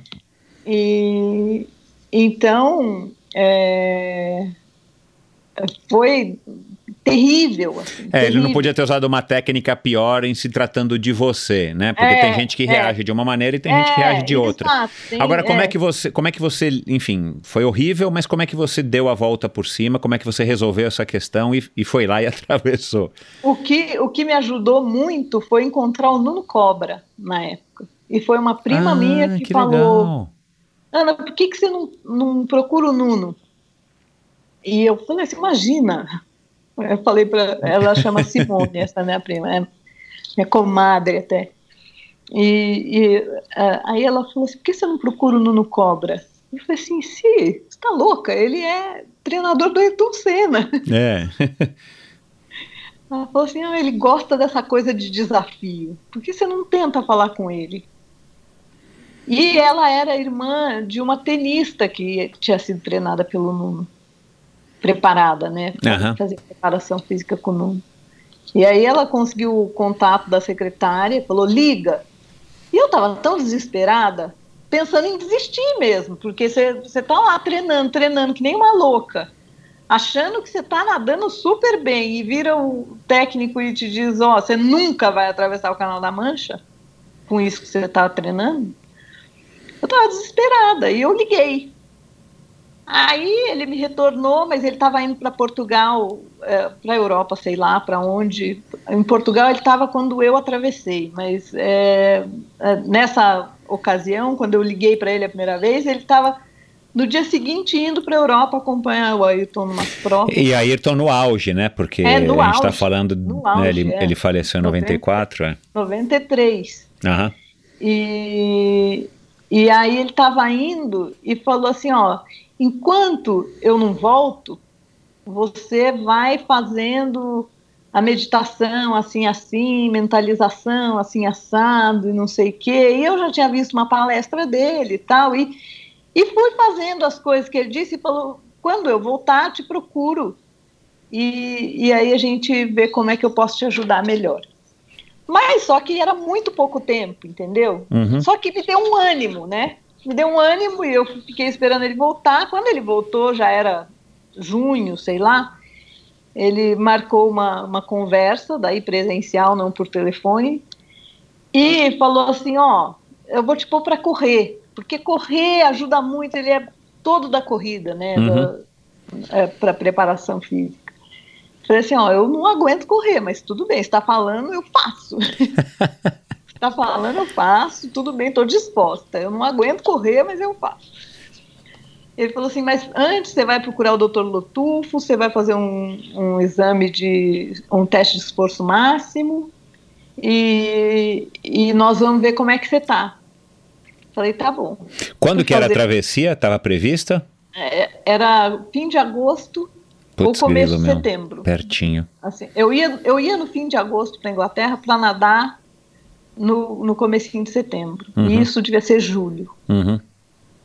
E ele falou assim: não, tem muito pouco tempo, mas já vai ser bom para você e eu vou te pôr para correr e tal. E você faz esse, esse, esse teste de esforço.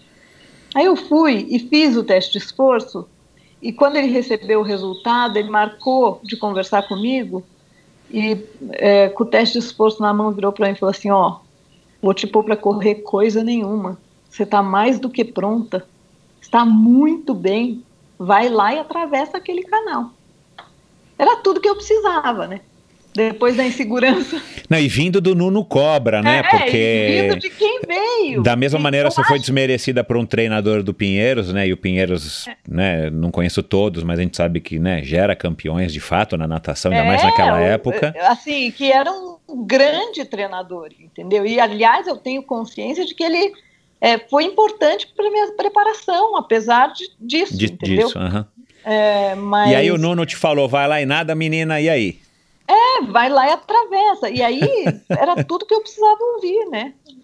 Aí eu fui e Cara, atravessei. que legal, cara, que legal, meu. Caramba, essa, essa história eu não achei em nenhum lugar, viu? Tem no livro isso? No meu livro tá. Olha lá, fica então aqui o convite para as pessoas lerem o livro. Você não está contando o livro aqui, né, Ana? A gente está conversando É. mais abertamente. Sim. Mas fica o convite para quem está ouvindo ler o livro. É, Qual foi, é, de novo, né, a gente acessando aqui a, a, a, a sua caixinha aí na, na, no seu HD da, da, da- da- dessa fase da tua vida, qual foi a coisa mais legal disso que você viveu? Assim, tipo, né, talvez se eu tivesse perguntado isso há 20 anos, você diria uma outra coisa, mas hoje, assim, como é que você acessa isso? Em, qual é a coisa mais legal de você estar aqui hoje conversando comigo no Endorfina e para tanta gente que está nos ouvindo, de você ser procurada, de você ter um livro publicado, de você ser um orgulho da sua filha, um orgulho com certeza de todos os seus irmãos, da sua mãe. Assim, qual que é a parte mais legal disso, assim, para você pessoalmente? Olha, eu acho que é, essa parte de, de inspirar outras pessoas é muito legal.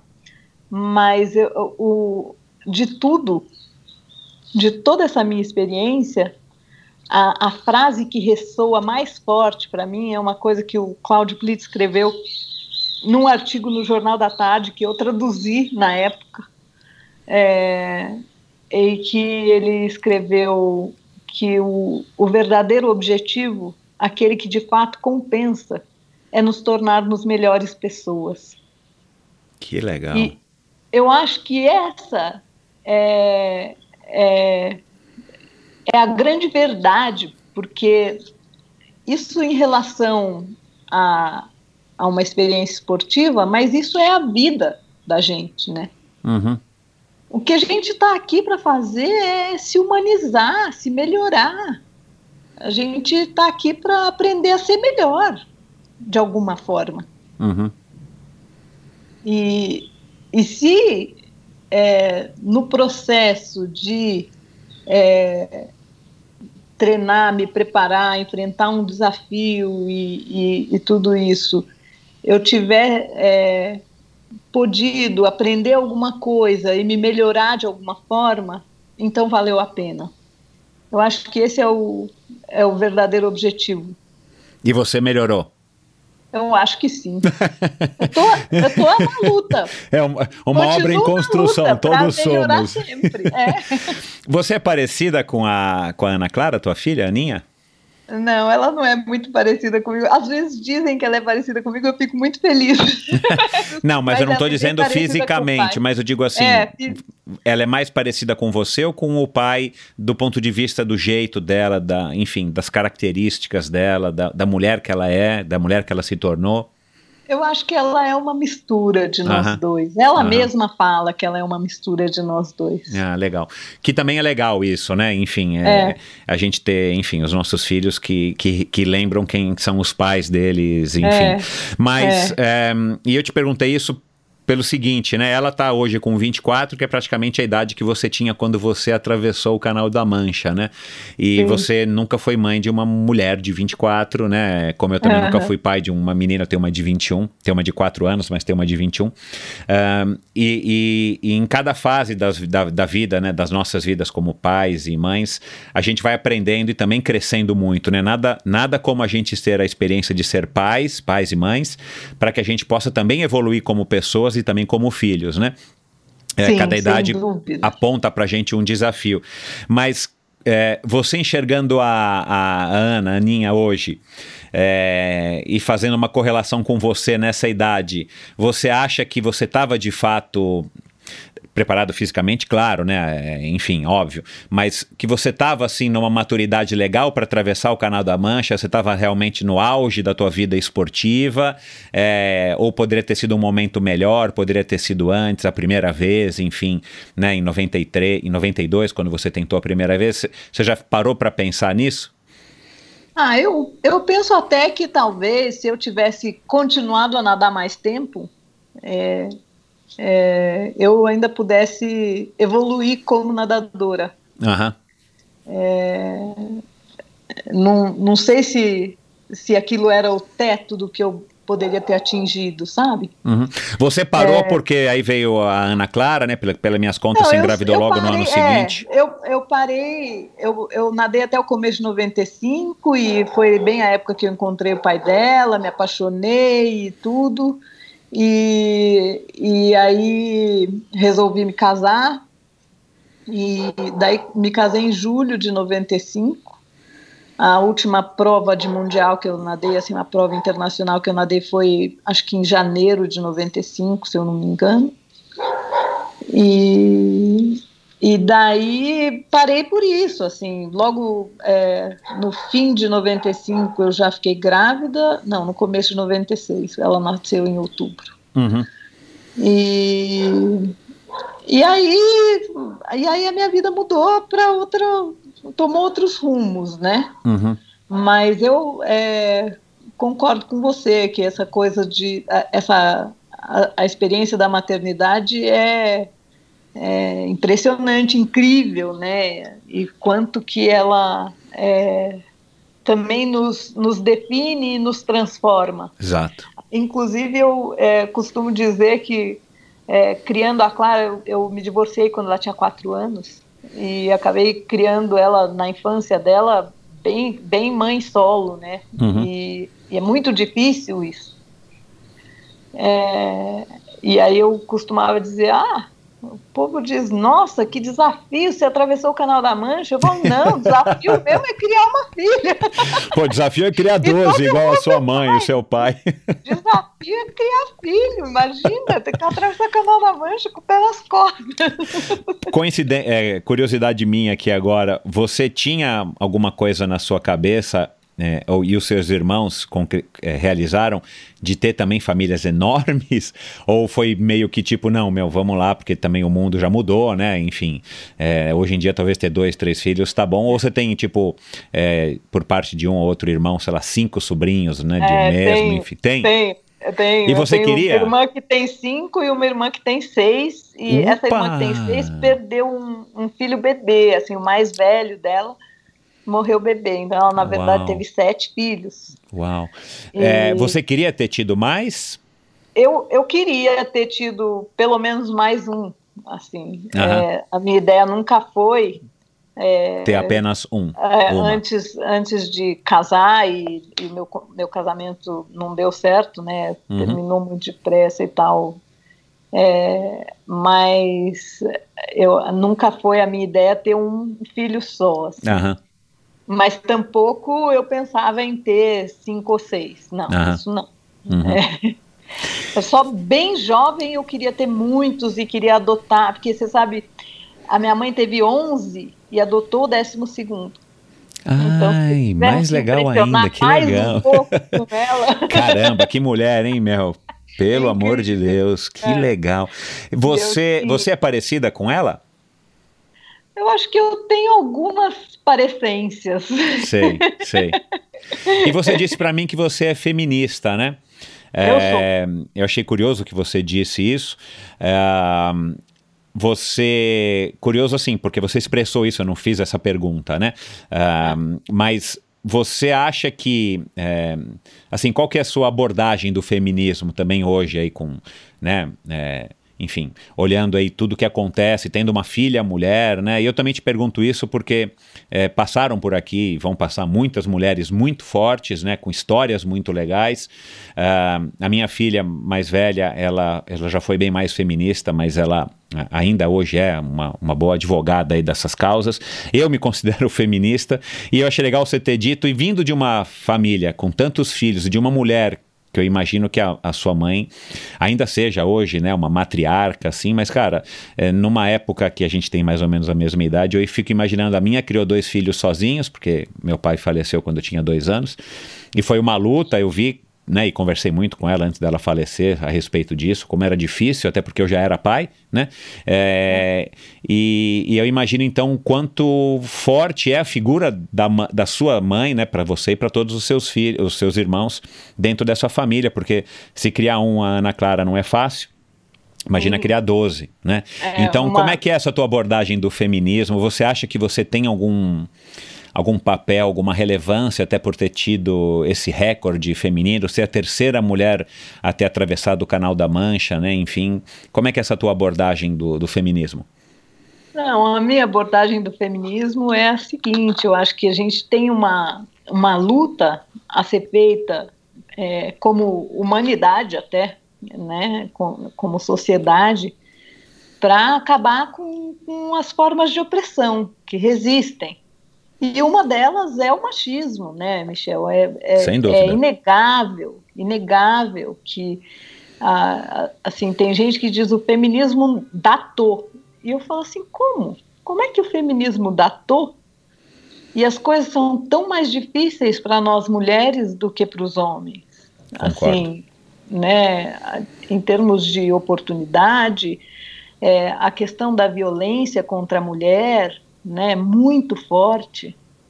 É, a gente, se, se você pensar, até a nossa liberdade de ir e vir é limitada pelo fato da gente ser mulher. Uhum, uhum. E, e, isso é, tem um, um, impacto na vida da gente que a maioria dos homens é, não chega a refletir sobre isso, porque, porque não vive isso, evidentemente, né? Então, mas, por exemplo. É, é, deixa, eu... deixa eu só fazer uma observação, me desculpa. Talvez não que não viva, porque eu, eu tenho a impressão de que o machismo está tão enraigado na nossa cultura mundial, uhum. mas vamos falar aqui da nossa cultura brasileira, que às é vezes é a mulher né? é a mulher não percebe, ela está sendo vítima, é, né? Mas exato. ela não percebe. Aliás, né? isso, isso acontece muito é. e, e, e essa, é, essa coisa de me tornar feminista é uma construção e eu é, me considero ainda em construção, porque mesmo depois é, de estudar o assunto um tanto, é, ler sobre isso, procurar saber e, e, e tudo, eu ainda percebo que eu me pego tendo pensamentos é, que são machistas, é, entendeu? É, é. Então, é um processo de desconstrução. Um amigo meu, não faz muito tempo, virou para mim e falou assim: Mas ser feminista? Mas tem umas feministas que. Aí eu falei assim: Mas é, ele falou assim: Mas você me acha machista? Eu falei assim: Olha, eu acho que provavelmente você é. Eu nunca vi uma atitude machista sua.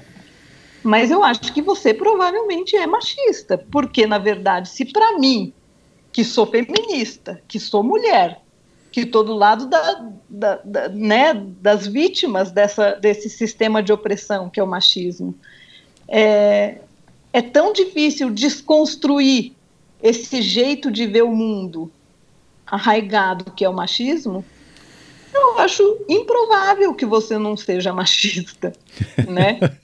A gente precisa trabalhar isso. É, é o mesmo caso do racismo, né? Exato, exato. A gente é racista e não se dá conta. É, é. A gente é racista porque a sociedade é estruturalmente ra racista. Racista, é. E aí a gente é, naturaliza um, um, uma situação que, que não tem nada de natural. Exato. Que é. não é normal, é. Que, é. que a gente não devia aceitar. É. É, mas virou já, enfim, está culturalmente incrustado, né, nas nossas é. vidas e às vezes a gente pode bater o pé, né, enfim, dizer que não é machista ou é. racista, mas, mas culturalmente gente... isso já está de uma maneira que você não percebe, né, você não é de dizer que você é o de declarar ou de falar, não, eu não, eu, eu menosprezo é, cores e raças diferentes da minha ou acho que as mulheres são inferiores ou mais fracas, é, você não precisa verbalizar dessa maneira, mas você, você tem atitudes no dia a dia e aí aí eu faço aí uma meia-culpa com relação a esse, a esse assunto, é, sendo homem, é, é, que, assim, muitas vezes a gente não se dá conta mesmo, né? Por isso que eu acho que esse É. assunto é um assunto que precisa ser, infelizmente, mas felizmente, precisa ser discutido e conversado cada vez mais para que a gente vá mudando isso.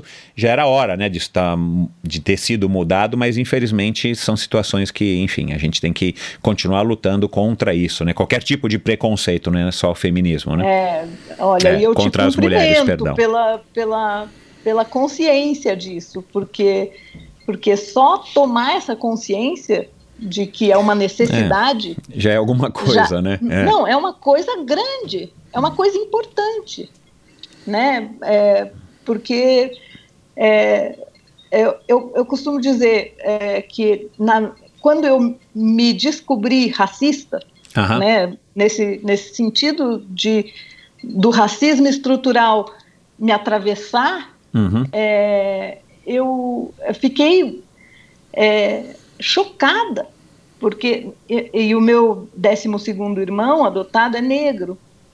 Então, é, me descobri racista, assim, quando eu percebi, né, que, por exemplo, eu ia para o clube e quando eu encontrava uma pessoa negra, eu, é, sem nem perceber, já estava encaixando na caixinha dos funcionários ou dos militantes. Aham.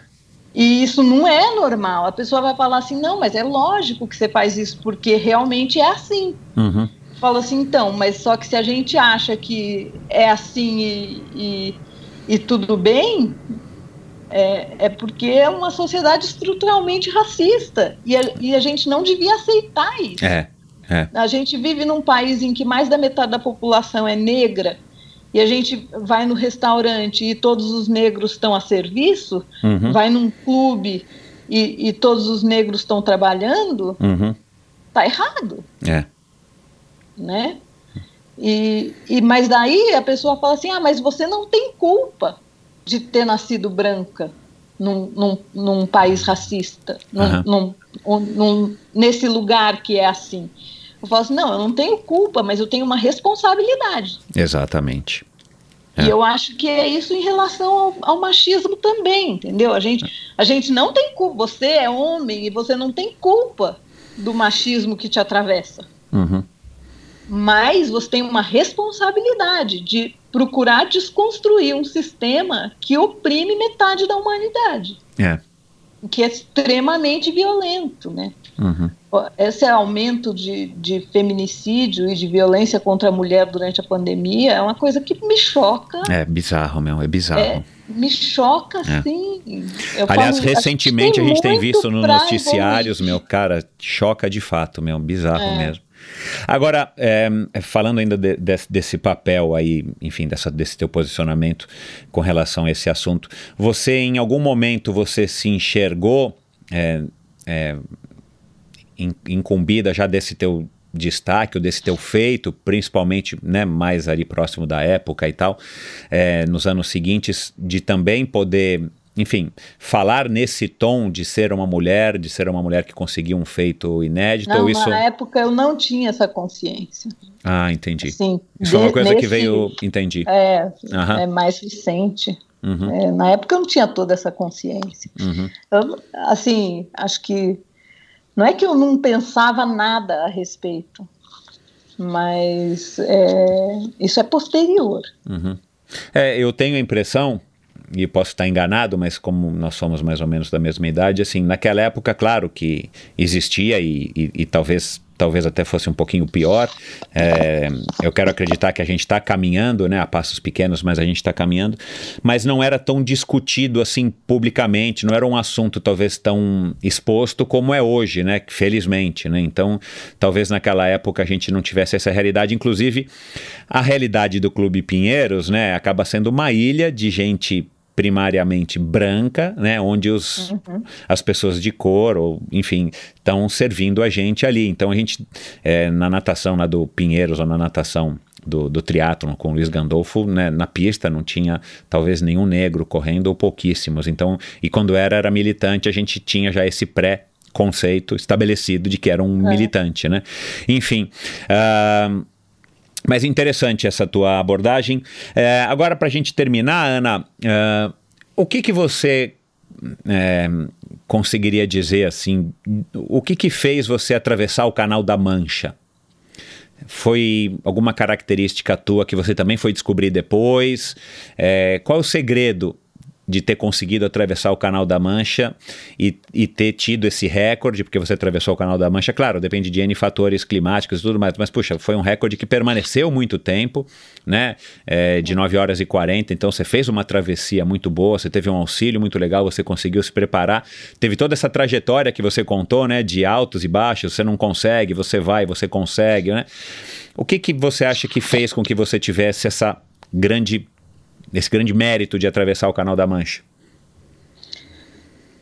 Ah, eu acho que uma parte é, são as, as, as coincidências, se a gente puder chamar assim. Dizem que não existe, algumas pessoas dizem que não existe coincidência. Mas acho que uma parte é como as coisas foram acontecendo. Mas eu acho que alguma coisa é de, de como eu, eu vim para o mundo, vai, vamos dizer assim, porque a, a, essa resistência muito grande que o Agenor lá atrás, na minha adolescência, já enxergava em mim, eu tenho mesmo, entendeu? Então, é, se eu treinava com o pessoal do triatlon lá no Pinheiros, e se o Luiz Gandolfo pusesse a gente para dar um tiro de 100 metros é, para é, tempo, o meu ia ser um dos piores tempos entre todas as pessoas que estavam lá. E, e se. Ai, desculpa, Michel. Não, não tem problema, não. É, e se. É, se ele pusesse a gente para dar um tiro de 800 metros ou de 1.500 metros, o meu tempo já seria melhor do que alguns dos triatletas homens. Uhum. Se ele pusesse a gente para nadar 10 mil, ninguém me acompanhava. E, e, eu acho que isso é, é alguma coisa que eu ganhei, assim, uma espécie de talento que, que veio, veio no, no pacote genético. olha lá, a décima, décima, décima filha, ela veio com um bônus, olha lá. É, então. E, Agora, é, lógico, também teve é, muita determinação, teve dedicação aos treinamentos, sim, sem dúvida. É, teve é, muito esforço também, é, teve superar a, a, frustração, superar o medo. É, eu acho que como como todas as questões humanas, acho que atravessar o Canal da Mancha também acaba sendo uma questão humana. É, é tremendamente complexo, né? Eu não sei isolar uma, uhum, uhum. uma razão para eu ter atravessado o Canal da Mancha. Você fez a gentileza de, você falando agora também me veio à cabeça, né? Óbvio. Você fez a gentileza de mandar uma mensagem para Mariana Chevalier né? Eu gravei com ela 10, 15 dias depois que ela tinha. 15 dias, eu acho, que ela tinha conquistado o canal da Mancha esse ano 2020. No meio da pandemia ainda, tadinha. É, tadinha não, né? Mérito dela, enfim. É mas ela conseguiu com 16 anos, né? É, é mas. É, foi uma passagem curta, enfim, quem não ouviu vai lá e ouça o episódio com a Mariana Chevalier.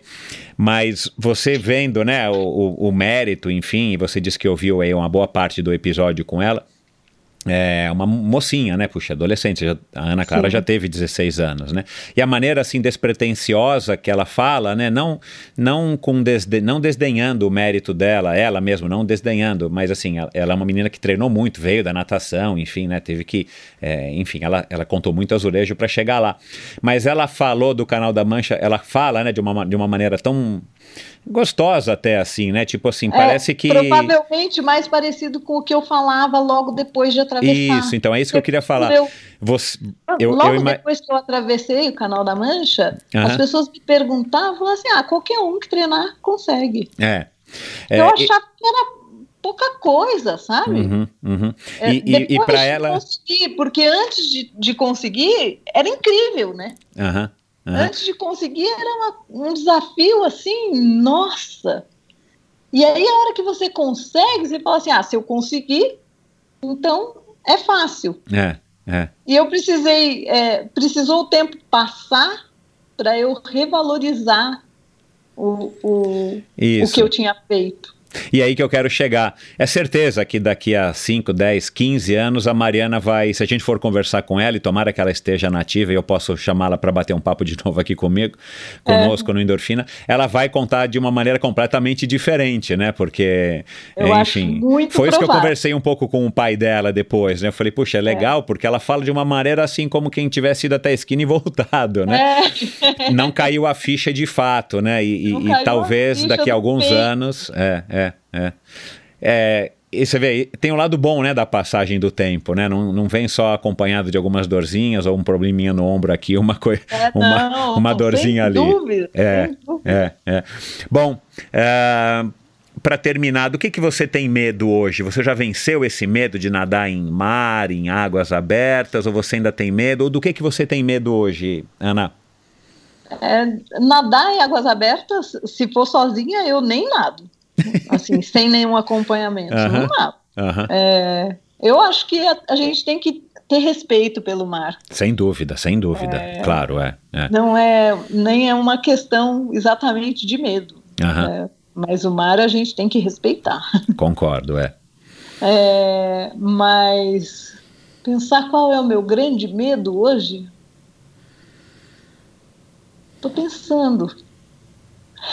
que engraçado. Não me vem no momento. Que bom, que bom. Então é porque não tem nada latente aí, enfim, né? Na... É, não, não, não tá presente agora, pelo menos. Assim. Uhum. É o meu grande medo. Não, uhum. não sei.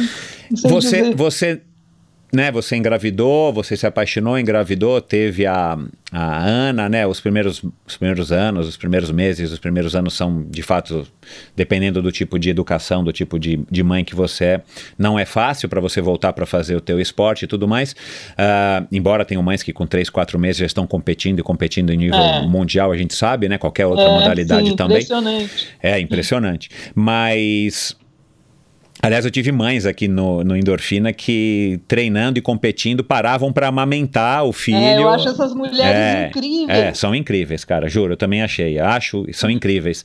É, enfim, ela sabe quem são. Uh, mas, enfim, é, você voltou a nadar é, não competitivamente ou não pensando em nada, demorou muito para você voltar.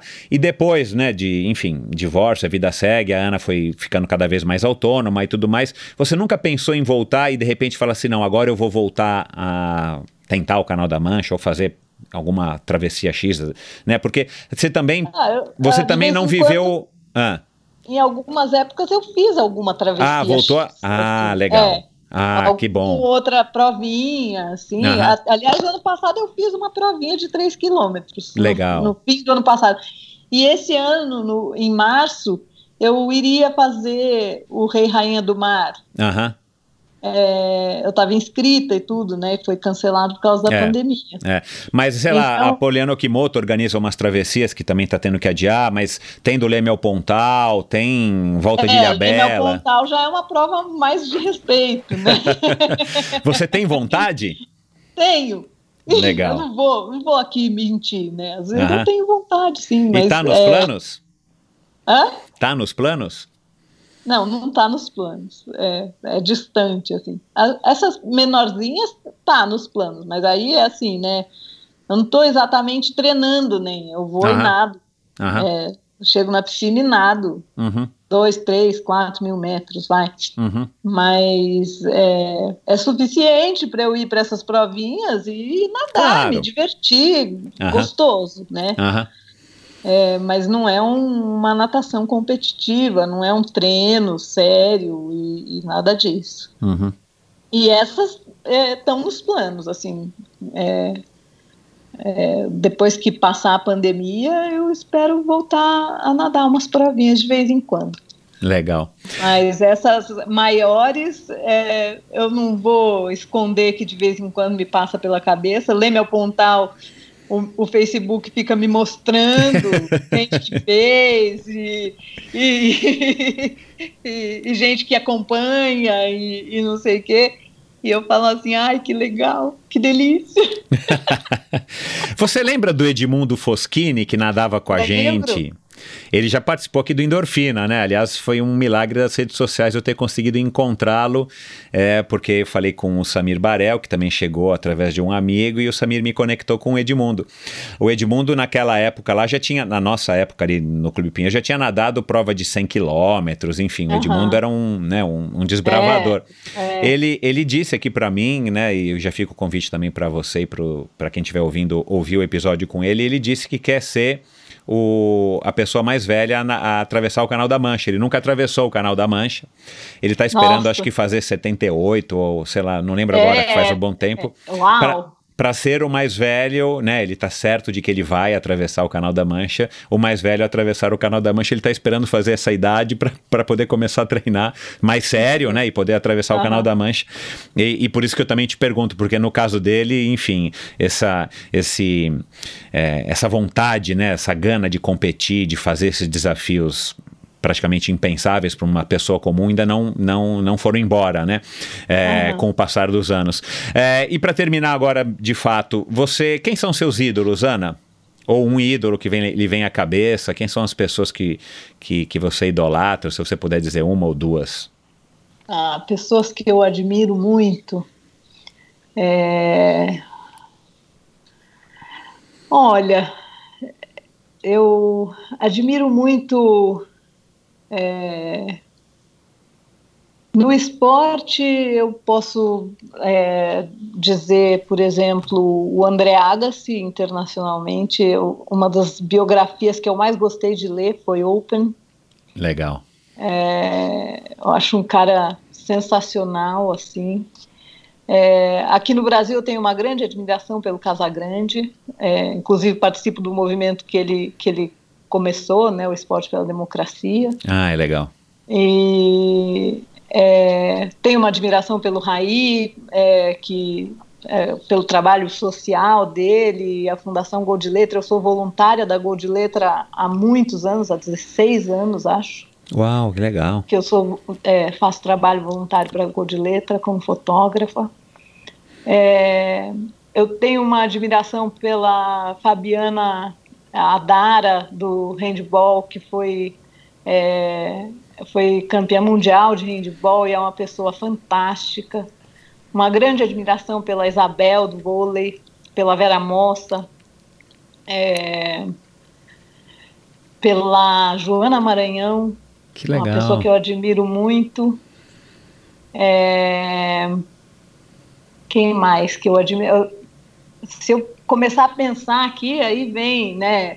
O Caetano Veloso, o Chico Buarque. Eu acho que o, o Brasil, se a gente pensar só na música, é, a gente já fica. é, eu fico. O, o Milton Nascimento fez aniversário essa semana. Uhum. Que voz, né? Que Nossa, voz. Que Sem dúvida. talento, que poeta. É, sei lá, Antônio Prata, Rita Lee, tanta gente assim, né? Tanta gente impressionante. Você já parou para pensar, já que você falou nisso, desses, desses ícones né, da, do esporte e também da música, ahm, mas outro dia eu fiz uma pergunta aqui para minha filha e, e- e a minha mulher eh, na mesa.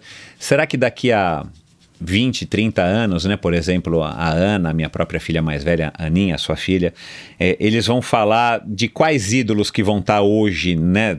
Eh, você já parou para pensar nisso, né? Como eh, as perspectivas mudam, né? Quem Aham. que daqui a 30, 40 anos vai ser referenciado como ídolo, né? Da em alguém que vai estar aí no, no outro endorfina, que eu acho que eu não vou estar mais aqui no endorfina, falando assim, não, meus ídolos são.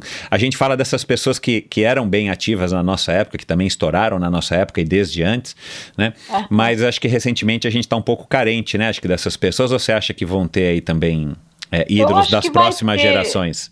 Eu acho que vai ter, sempre vai ter Uhum. o- o- os heróis, né? É, sempre. É, É, no esporte é A gente- certeza, né? Porque o esporte está sempre se renovando, né? exatamente, né? É, Mas o- é. O, o que eu penso é que a gente tende a achar que no tempo da gente É, é. né? Mas eu acho é uma que distorção é uma do nosso campo de visão. É, É, é, acho que isso é uma ilusão, assim, acho Uhum. que, que sempre vai ter, sempre Uhum. vai ter pessoas incríveis, eu espero que cada vez mais incríveis é. Uhum. e mais humanas. Tomara. É, Legal. Que bom, Ana. Foi um bate-papo muito legal. Muito obrigado.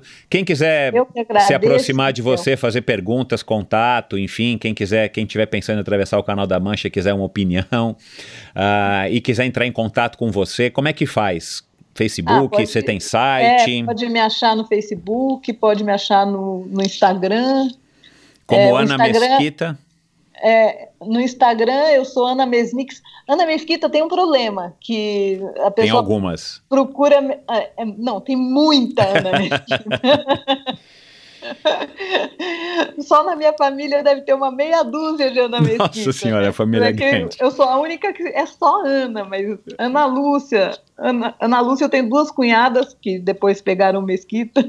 Ah, É, aí eu tenho uma é, a mulher de um sobrinho que é Ana Teresa e é Mesquita. aham. É, é, nossa, Ana Mesquita tem muita.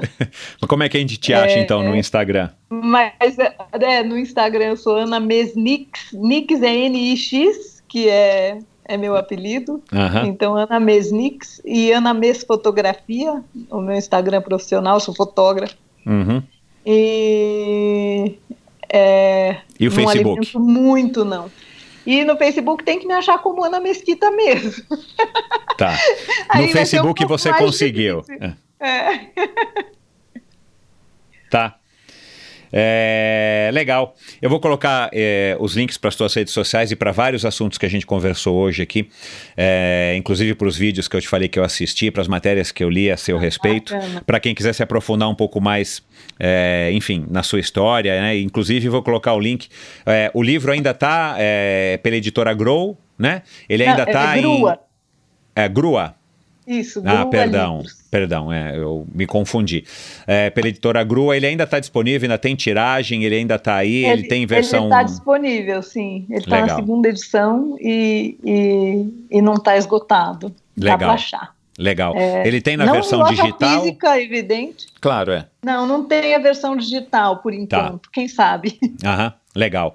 Ah, e, a, e a única edição que tem de 2009 ou você chegou a atualizar alguma coisa, enfim? A é, quando fez a segunda, a gente atualizou na época, mas já faz alguns anos e já está desatualizado, mas na época a gente atualizou a lista, que no finalzinho do meu livro Ah, tem a lista claro. de todos os brasileiros Claro. que atravessaram. Claro, claro. E aí a gente atualizou quando foi a segunda edição, e já está desatualizado, mas Aham. é, foi a única mudança do livro. Uhum. Então, chama-se A Travessura do Canal da Mancha, né? Um nome muito legal. É, pela editora Grua, não Grow, pela editora Grua. Eu vou colocar aqui algum link, mas basta você procurar aí na sua livraria de preferência ou dar um Google. É, Travessura, do- Travessura do Canal da Mancha, é, por Ana Mesquita, que você vai achar em diversas lojas que vendem o livro. Ana, um último recado antes da gente desligar? Ah, é...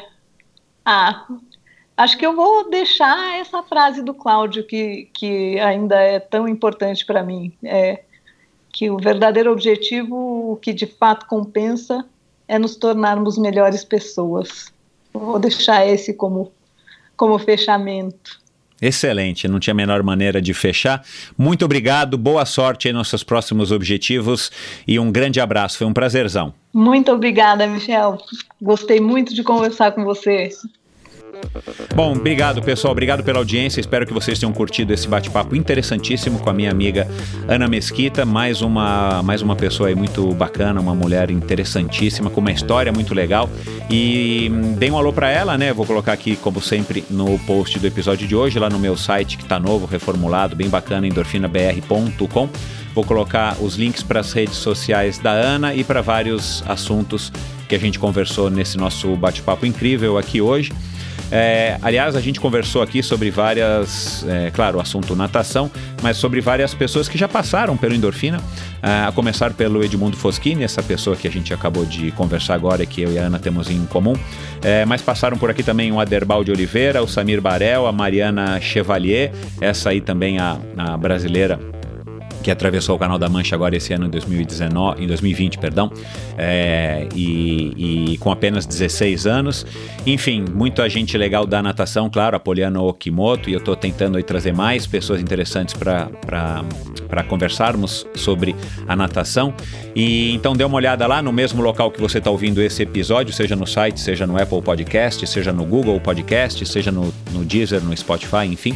Você vai encontrar aí toda a biblioteca, todo o arquivo de conversas do Endorfina Podcast, desde o primeiro episódio até hoje. E se você gostou desse bate-papo, recomende para os amigos, dê um alô. É, se você ouve pelo Apple Podcasts, faça um review, ou dê lá, atribua lá uma quantidade X de estrelinhas, de 1 a 5. É claro que quanto mais estrelinhas, mais contente eu vou ficar. Isso também me ajuda. Você também está contribuindo para a relevância do Endorfina, para que novas pessoas possam descobrir esse meu trabalho, esse podcast que trata aí de pessoas incríveis como a minha convidada de hoje. Muito obrigado, até a semana que vem com mais um convidado ou convidada interessantíssimo do Endorfina Podcast. Valeu!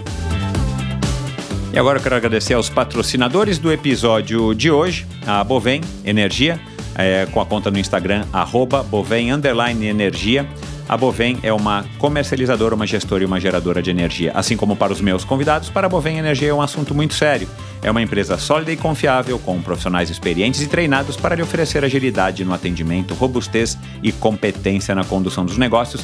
Saiba mais em bovem.com.br de energia a Bovem entende. Quero agradecer também a Supacas, a SupacasBR, o perfil deles no Instagram.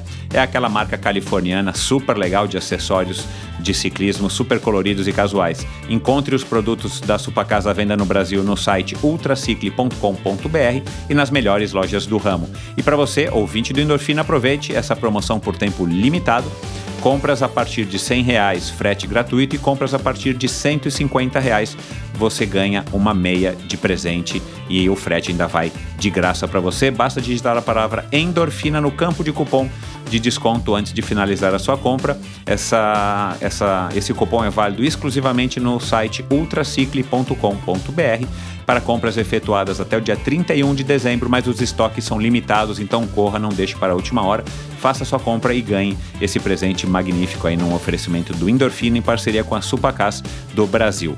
E como sempre, esse e todos os episódios do Endorfina Podcast são editados pela produtora Pulsante.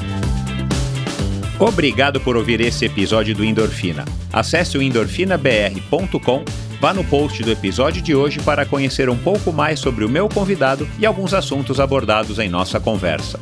Lá você ainda encontra todos os episódios do Endorfina. Siga o Endorfina BR no Instagram e confira imagens inéditas e inusitadas dos meus convidados.